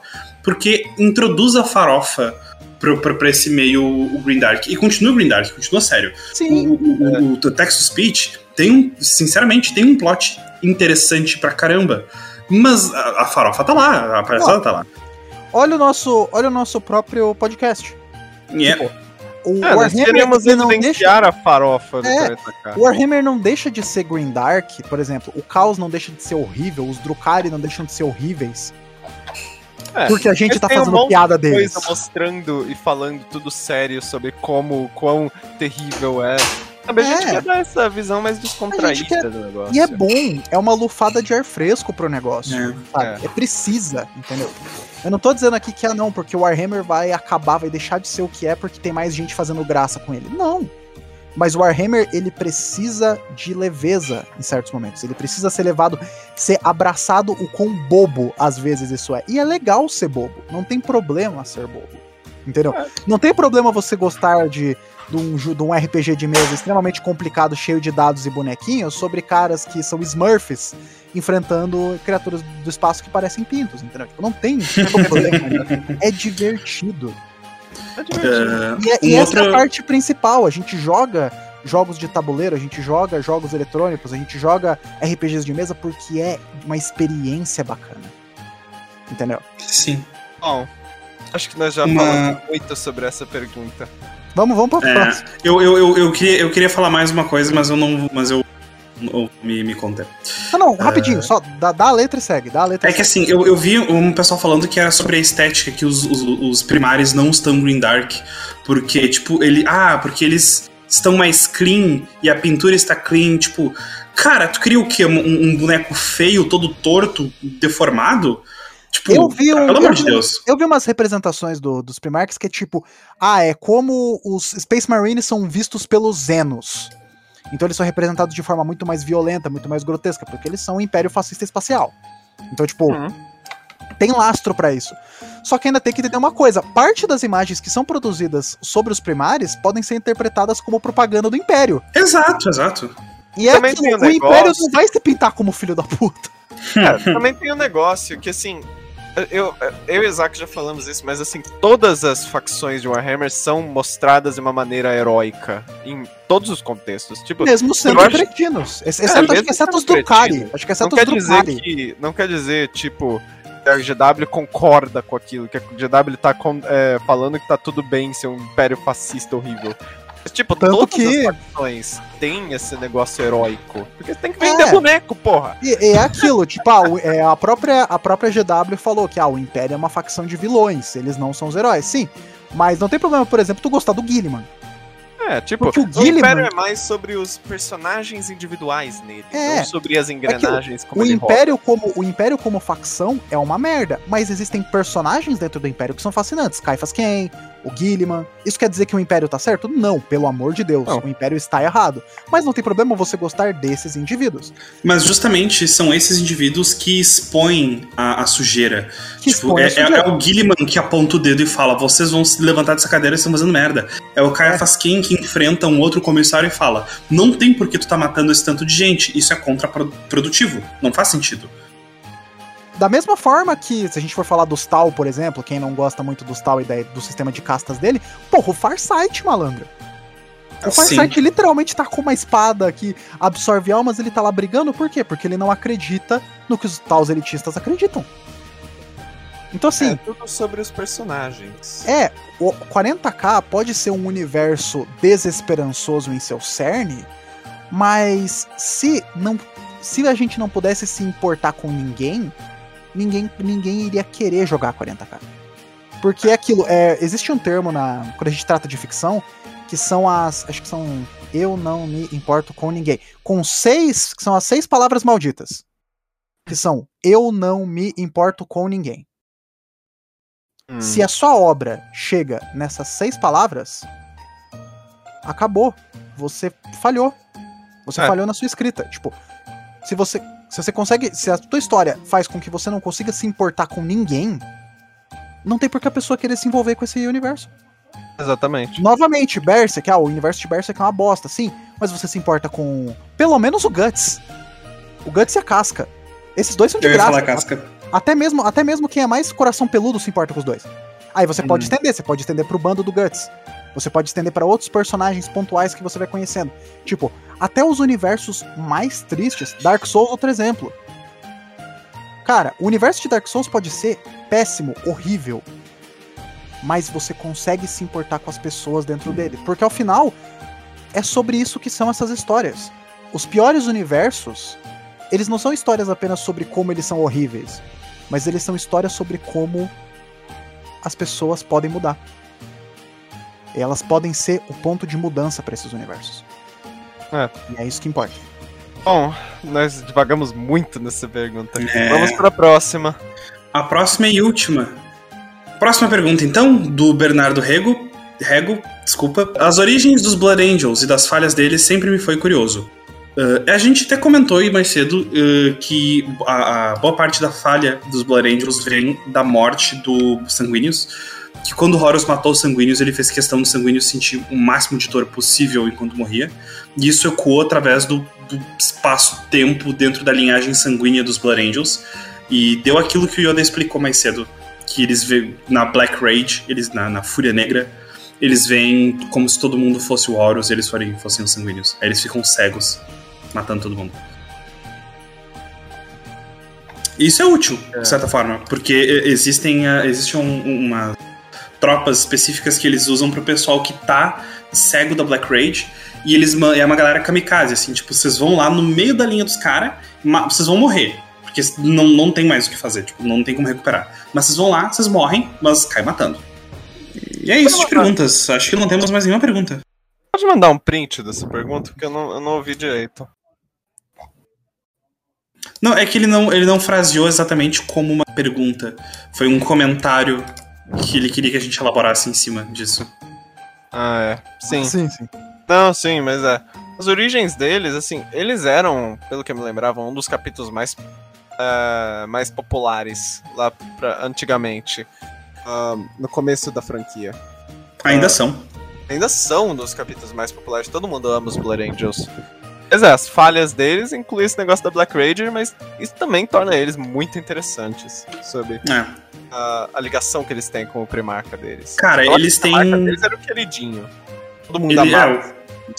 é, se eu não me engano, eles têm Dreadnoughts, uh, que é a galera que tem a praga ainda. Os Dreadnoughts escuros, pretos, eu não lembro bem. Posso estar Eles falando besteira? são, se eu não me engano, eles são a última, a única facção que tem Dreadnoughts é, bibliotecários, librarians. Uhum, sim.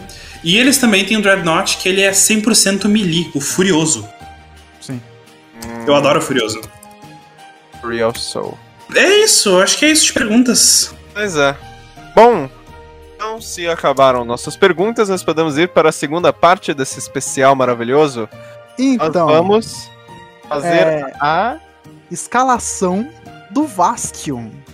Uma das piadas mais antigas do nosso, do nosso ano de existência, do Ultramaneiros, que existe, de- deve existir ti- times de futebol no Império. E agora nós vamos fazer a escalação dos primarcas que jogam no Vasquion. A seleção mais prezada do Império. Isso aí. Incrível. Nós Então, a- temos aqui as posições que nós vamos colocar e os que não couberem dentro do campo, que não Vai pro não que é bom, vai pro banco. então, então já vamos deixar claro, adiantado aqui. Quem é o técnico? Então, eu na verdade defendo que o técnico é o imperador. Eu Não, diria que é. o imperador é o dirigente do clube. É o dirigente do clube. É o dirigente do clube, boa. boa. Aparece o imperador, que nem naquele vídeo. O novo técnico do Flamengo é o senhor Valdemar. Aí os caras começam. Bora, Valdemar! Bora, eu, eu, eu tava pensando nisso esses dias, no... enquanto eu fazia minhas necessidades fisiológicas. Pensei, hum, o imperador é tipo o dirigente ou o presidente, e o Gilliman é o. É o, O Guilherme é é o o técnico. treinador.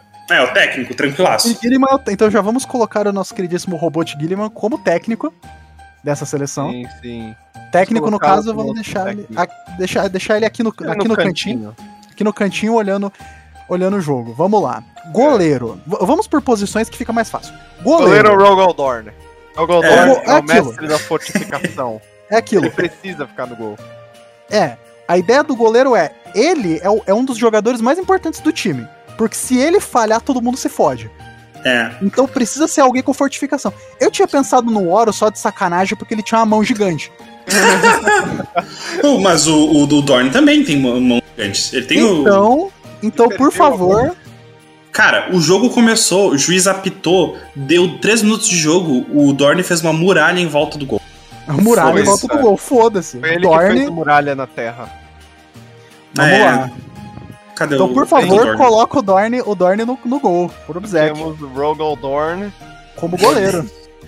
Agora, pros zagueiros, a gente tem que pensar que a função dos zagueiros é cortar e impedir ataques e avanços, sejam do meio de campo ou impedir que atacantes possam receber jogadas armadas. Então a função do zagueiro é interceptação. Muito bem. Eu, eu diria que o Corvus Corax, ele seria um ótimo zagueiro por essa questão de interceptação, mas ele, ele de meio campo, talvez... Hum, não sei. O que que vocês acham? Porque aquilo, a questão do meio campo é preparar jogadas, armar jogadas. Então, o atacante ele só é o finalizador, ele só é o cara que recebe e termina. Cara, se é pra armar, o Magnus tem que estar no, can- no meio de campo. O Magnus é meio de campo. Mas chegaremos lá. Primeiro a Mas gente assim, tem que ver os Então, zagueiros. a questão do zagueiro é, o zagueiro ele é defensivo e ele tesoura os caras. O Perturabo, eu acho que tem que ser zagueiro. Perturbado é zagueiro. Põe o Perturabo porque- na, porque- na na- na extrema esquerda porque ele é ateu. Não, é Não, o não, zagueiro, é zagueiro é vermelho, mais pra- pontinhos vermelhos, pontinhos vermelhos. São zagueiros. Qual, É, qual deles? Qual das Extrema mais, esquerda. mais à esquerda, mais à esquerda. Esse aqui. E, é e até, e até bate com a questão porque o Perturbado ele é um cara que ele não quer combate. Exato. Então, ele não Uhum. vai ser um cara que vai armar a jogada ou que vai finalizar, porque esses caras estão no combate. Então, ele tá lá pra tesourar os caras, interceptar. E eu acho que, o- que o Corvo seria bom em colocar também na, na, no- na zaga. Uhum. Vamos colocar o Corvus Corax, então. Em qual parte das, dos zagueiros? Hum, acho que dá pra colocar do outro lado, tipo, ele ser o contraponto ao Perturbado, talvez. É, pode ser. Mas Que tem o- dois, mas tem dois aí que. Porque assim, a gente tá fazendo uma estratégia de 4-3-2.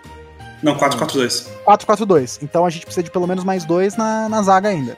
Porque o- o- Mas o Corvus realmente, essa questão de interceptar Black Ops é perfeita pra ele. Tipo, a pessoa chegou na zaga e de repente ela tá decapitada e não viu de onde veio. Então, Corvus vamos lá. Os dois, os dois zagueiros que ficariam mais próximos ao Rogal. Esses dois, eles precisam ser mais defensivos até do que os interceptadores. Porque eles são Eu os caras que estão na cara do gol. Eu, assim, eu diria, o Perturabo tem que ser mais. Tem que O Pertura... Oi? O, o Zaki? O, o, o- Perturabo ele seria melhor em defender. Talvez ele teria que ficar melhor no meio. Porém, ele não gosta do Dorne. Então, Então é melhor a gente deixar longe. Deixa ele longe. É, melhor. então vamos lá. Quais outros seriam bons pra defender o Dorne? Eu acho Cara, que eu o Mortarion. penso- Mortarion? O Mortarion ele é uma for- ele é resistente. Lembremos. Não sei. É. Talvez. Eu tava pensando no, Lena, no Lemon Russ, mas eu acho que ele encaixa muito mais como atacante. Eu acho que o Lemon Russ é atacante ou meia da frente, que é o meia armador. É. É. Eu, eu, eu já tenho em mente mais ou menos quais são os dois atacantes que são bons, mas. Depois discutiremos sobre isso. Mas eu não Talvez sei. no Ferros Manos. Ah, Ferros Manos. Não, Ferros Manos ele seria bom no, no, no meio pra essa questão de armar e preparar. Porque verdade. tem toda aquela coisa de tecnologia que eles são basicamente Space Marines mecânicos, então. Cara, eu penso que o Angron, ele é um cara que quer me- descer o cacete, então eu pensaria... O Angron, ele é. Eu, eu posso ser sincero, pra mim, o Angron, ele tem o estereótipo perfeito.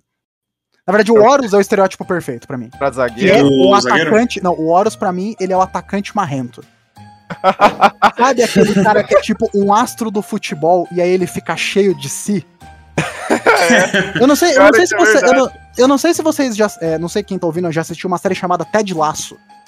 Ted Laço é uma série de. Sim! É uma série de futebol da Apple TV que é sobre um técnico de futebol americano, que é jogado com as mãos, indo pra ser técnico de um time britânico que joga futebol com os pés. Então, basicamente, lá tem um atacante babaquinha. O cara que é cheio de si. Pra mim, o Horus, ele é o, ele é o atacante marrento. O... Mas de repente, ah, gente marrenta, sobre- eu acho que o. Desculpa, fala, fala. Mas, mas, pra, mas pra zaga, eu acho que seria bacana a gente colocar assim. Quais desses são próximos do Dorne? Hum, Hum. Eles têm meio que o clubinho deles, dos filhos favoritos. Tem Então, o Gilliman, o Dorne, o Lion. Sanguíneos, o Lion. Então, acho que o coloca- Lion e os sanguíneos. Coloca o Lion e os Sanguíneos diretamente na frente do Dorne, porque aí eles têm uma defesa triangular perfeita. Nossa, É o Nossa, goleiro. Lionel e Sanguíneos em sinergia. Com aquele triângulo, Boa. com o Perturabo e o Corvus cortando, é, interceptando ataques. Se nem os dois não conseguem, daí esses dois fazem a defesa perfeita. Muito bom, muito bom. Eu-. Eu- mas eu acho que o estereótipo do, do atacante pra estrelinha seria o, que o, Fru, o Fulgrim é muito arrogante. Mas É, dá ele é. Dá pra ter dele é que ele, é- ele é um, ele é um babaquinha. Então, Ah. vamos lá. O Green, ele é um babaca. Pera aí, na real, essa, é- essa escalação que estamos fazendo é em que da, de, de 30 Não, mil? não, a gente- tá fazendo. A gente tá Todos eles fazendo. estão juntos pra É. lutar, pra É brigar. o, Porque- é o ideal. Antes da heresia. Vamos Porque nessa, antes da heresia, o Horus, ele era gente fina. Ele era o primarca mais gente boa. Ele era Então amigo ele de pode todo ser, mundo. então ele É, pode o ser o outro é atacante. Ele, ele tem muito rubris, mesmo antes dele ter virado pra heresia. Ele meio que pensava que ele tinha todas as respostas, mas também tinha um negócio que ele tinha o Mornival, que era um conselho das pessoas que ele mais confiava antes. Sim. Então, assim, eu não sei. Po- Pode ser que uma parte seja ele corrompido pelo caos, pode ser que uma outra parte seja ele seja sendo arrogante mesmo. Cara, Saber. uh, um outro zagueiro que seria muito bom é o Conrad Curse. Que a pessoa chega perto do, do, do, do- do ataque, ele assusta a pessoa e deu. Só larga a bola. Verdade, verdade. Acho que dá pra tirar um dos dois. Qual, qual vocês acham que fica menos pra zaga? O Lionel ou o Cara, Sanguíneos? Sanguíneos, eu penso nos sanguíneos. Sabe o, o tipo de jogador que todas as mulheres assistem o jogo só pra ver ele? Então ele, então ele é. Mulher do cara, ele, é assim, me- ele. ele é meio campo pra frente ou atacante. É, eu, eu acho que meio campo pra frente, porque Então, ele era muito tira- amigo de todo mundo também. Tira o Sanguíneos seria tipo Pelé, saca? coloca o Todo mundo Curse. ama ele. É, Coloca o Curse no lugar. É, tá- o entrosamento do time já não tá muito. É, o entrosamento não tá muito bom, mas é aquilo. O Curse é um ótimo zagueiro. Dois É um lealistas excelente, pode não o ser resto melhor. é um traidor. É meio que isso é um, é um, é um, é um prelúdio não, do que seria heresia. Três anos. Prelúdio de heresia? Prelúdio de heresia? Futebolística? Não sei. Mas ó, vamos lá. Agora, os dois meio de campo em cima. A função deles é ser a ponte. Eu vou fazer o seguinte, calma. Eu vou fazer o seguinte. Vamos trocar Lord Curse pelo Corvus Corax. Pra deixar os lealistas ah, todos do lado do Dorne. Justo, justo. Assim a gente melhora o entrosamento do time. Ó, ó, tá vendo? Vocês não manjam de futebol, mas vocês, vocês, vocês têm uma. Vocês têm um, têm um entendi- entendimento. Vocês têm entendimento. Ah, é Agora, brasileiro, né? É, agora vamos lá. Os me- meio de campo, esses meio-meio, a função deles é passar a bola. Eles são a ponte. Cara, Então. Vulcan.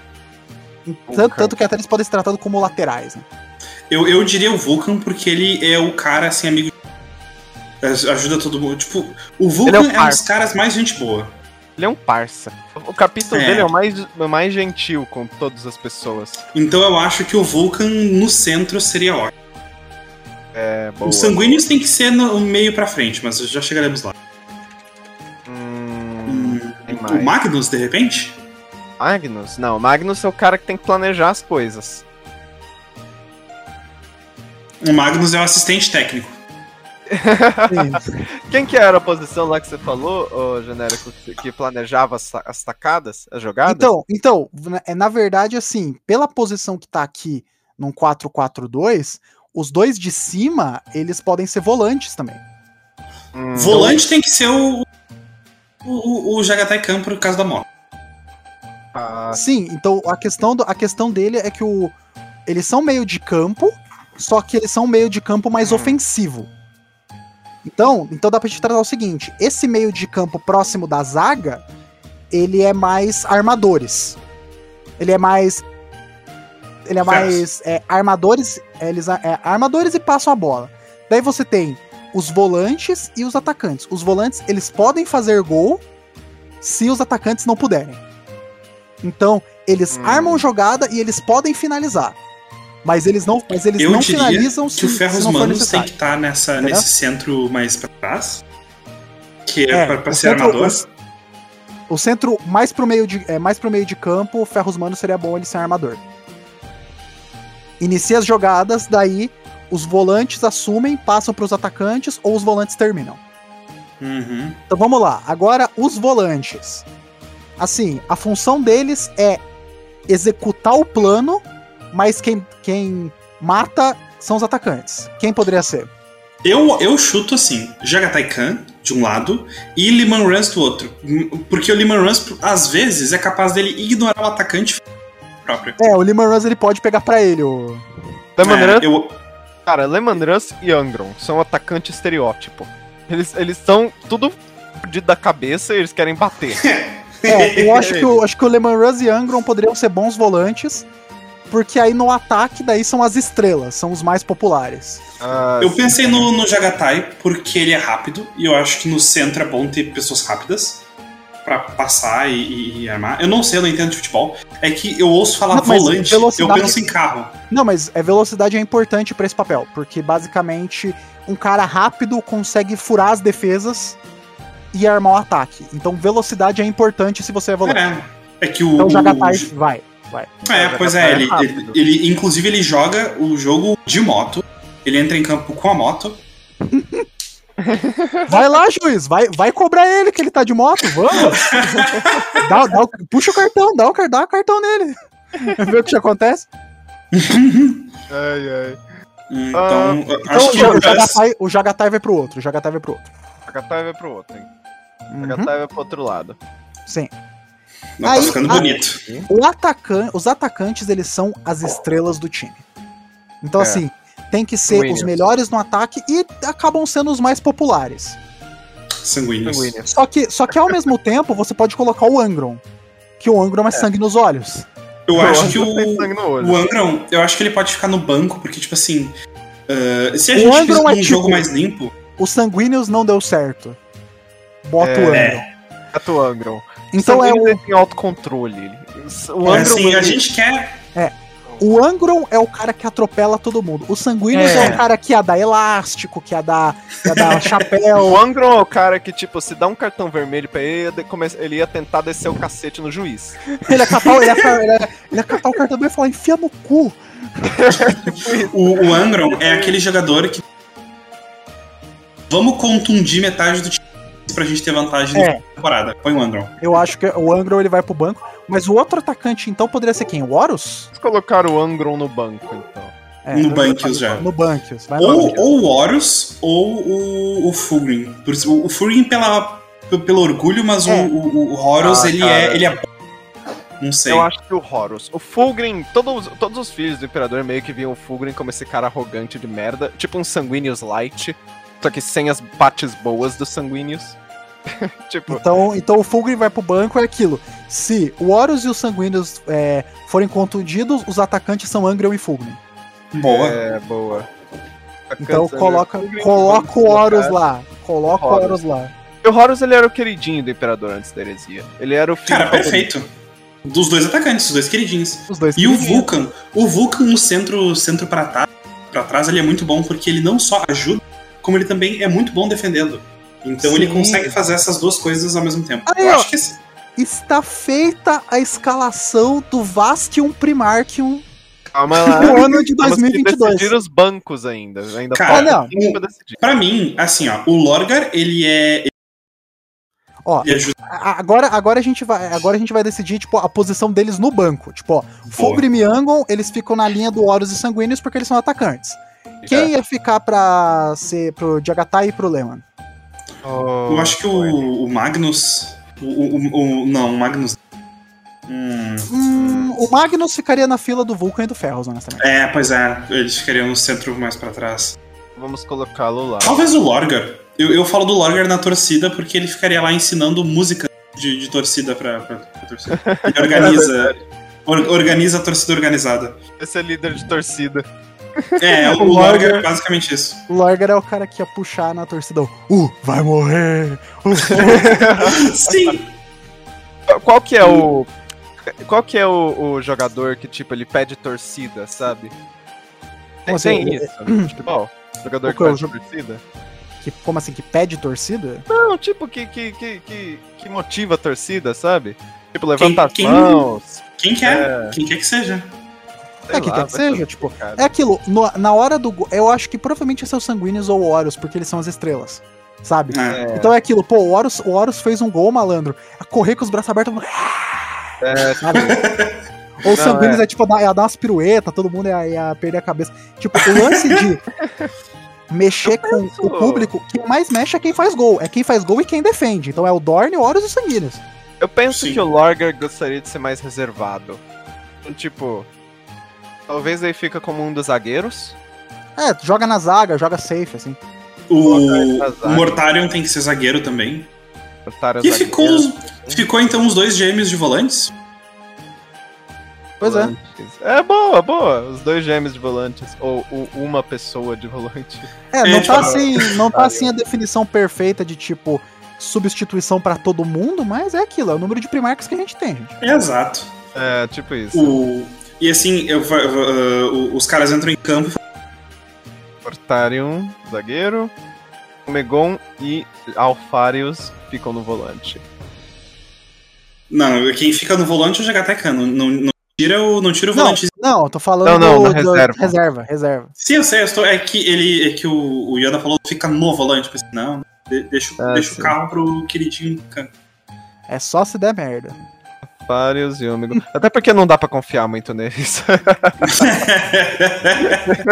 Eles estão no banco porque eles precisam estar no banco. Mas o bom, o bom é que assim, se tu coloca um deles em, em campo, o- eles vão ficar trocando e tu não vai saber quem é quem. De repente, tem 12 jogadores em e tu fica, ué. Mas, mas entrou o Alfarius, é aquilo, o. Na hora do, de passar o jogo ia ser complicado, né? É. Você, tipo, tá, foi o Alfarius que entrou, o Alfarius está. Não, mas é um Arnegon esse aí. Vai saber. Eu acho que essa escalação está bem só. pra mim tá bem sólida também. Eu vou, eu vou construir esse time do Brasfoot agora. Vai por 100 em tudo, né? Tipo, Vocês conhecem Brasfoot, né? claro, um clássico brasileiro. Conhecem o da Brasfoot? Ah, eu Não, acho que o não Yoda não conhece. É um jogo de simulação de times de futebol. É, é tipo um jogo brasileiro. Tipo, é um- brasileiro, brasileiro. é, é bem massa. Eu, eu jogava quando era pequeno com os meus amigos, apesar de não entender nada de futebol. O que importa é a administração. Mas, Exato. mas tá aí feito, no final desse, desse primeiro ano de Ultramaneiros, tá aí a seleção do Vasco Primarchium. Ano que vem, no campeonato, no campeonato Universal. tá estreando forte. Estreando forte. Já, o, É o problema é que o, o O Engrom O Engro é aquilo, o Engro teve problemas com. Teve problemas com o STJD, o Superior Tribunal de Justiça Desportiva. Então, Ele teve problema com o time no, no, no banheiro. no E agora vestiário, ele não quer fora. falar com ninguém. É. Mas assim, é aquilo. Horus e Sanguíneos simplesmente levando a torcida e simbolizando o Império pra ganhar mais uma e talvez ir para o Libertadores da, Libertadores da Galáxia. Libertadores. Liberta... Tava demorando. Ai, ai. Ai, gente, perfeito. Gostei. Bom, Estou satisfeito com esse time. A mim parece ótimo esse time. Maravilhoso, maravilhoso. Faltam dois jogadores, eles se machucaram, mas quem É, sabe não, é aquilo, Uma é hora. Brota, brota mais primarca aí que nós colocamos no Bunkers, entendeu? é isso aí. Mas. Bom, então a gente já pode, podemos terminar já o episódio. Sim, sim, eu acho que nós fizemos tudo. Nós nos divertimos, respondemos perguntas, fizemos a escalação. Eu Tá aí. diria que tá tudo tranquilo. Ótimo episódio. Grande dia. Muito, Muito bem. bem. Ah, vamos fazer isso ser uma tradição. O último episódio de todo ano vai ser mais leve. Respondendo É. pergunta, fazendo palhaçada e tal. Isso aí. Sim. Muito bem. Antes de entrar no nosso pequeno monólogo de final do episódio, gostaríamos de anunciar que estamos planejando fazer uma live na Twitch ano que vem. E se vocês estiverem interessados em assistir, caso a gente realmente faça, deixem aí nos comentários a sua vontade de ver. E pode ser que a gente acabe fazendo se pessoas suficientes gostarem. Nós faríamos alguma coisa, jogaríamos algum jogo, não sabemos ainda. Então, desejamos um Feliz Natal, um Feliz Ano Novo para todos. E este foi o 14 episódio do podcast dos Ultramaneiros. Nós agradecemos por ouvir.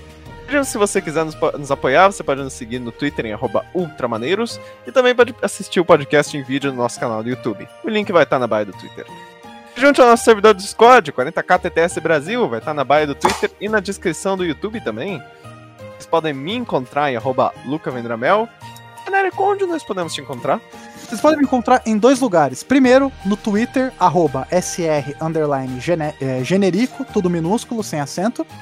E no YouTube vocês podem procurar por Senhor, por senhor Genérico, ou eh, tudo por extenso, ou simplesmente ir em youtube.com barra Senhor Genérico.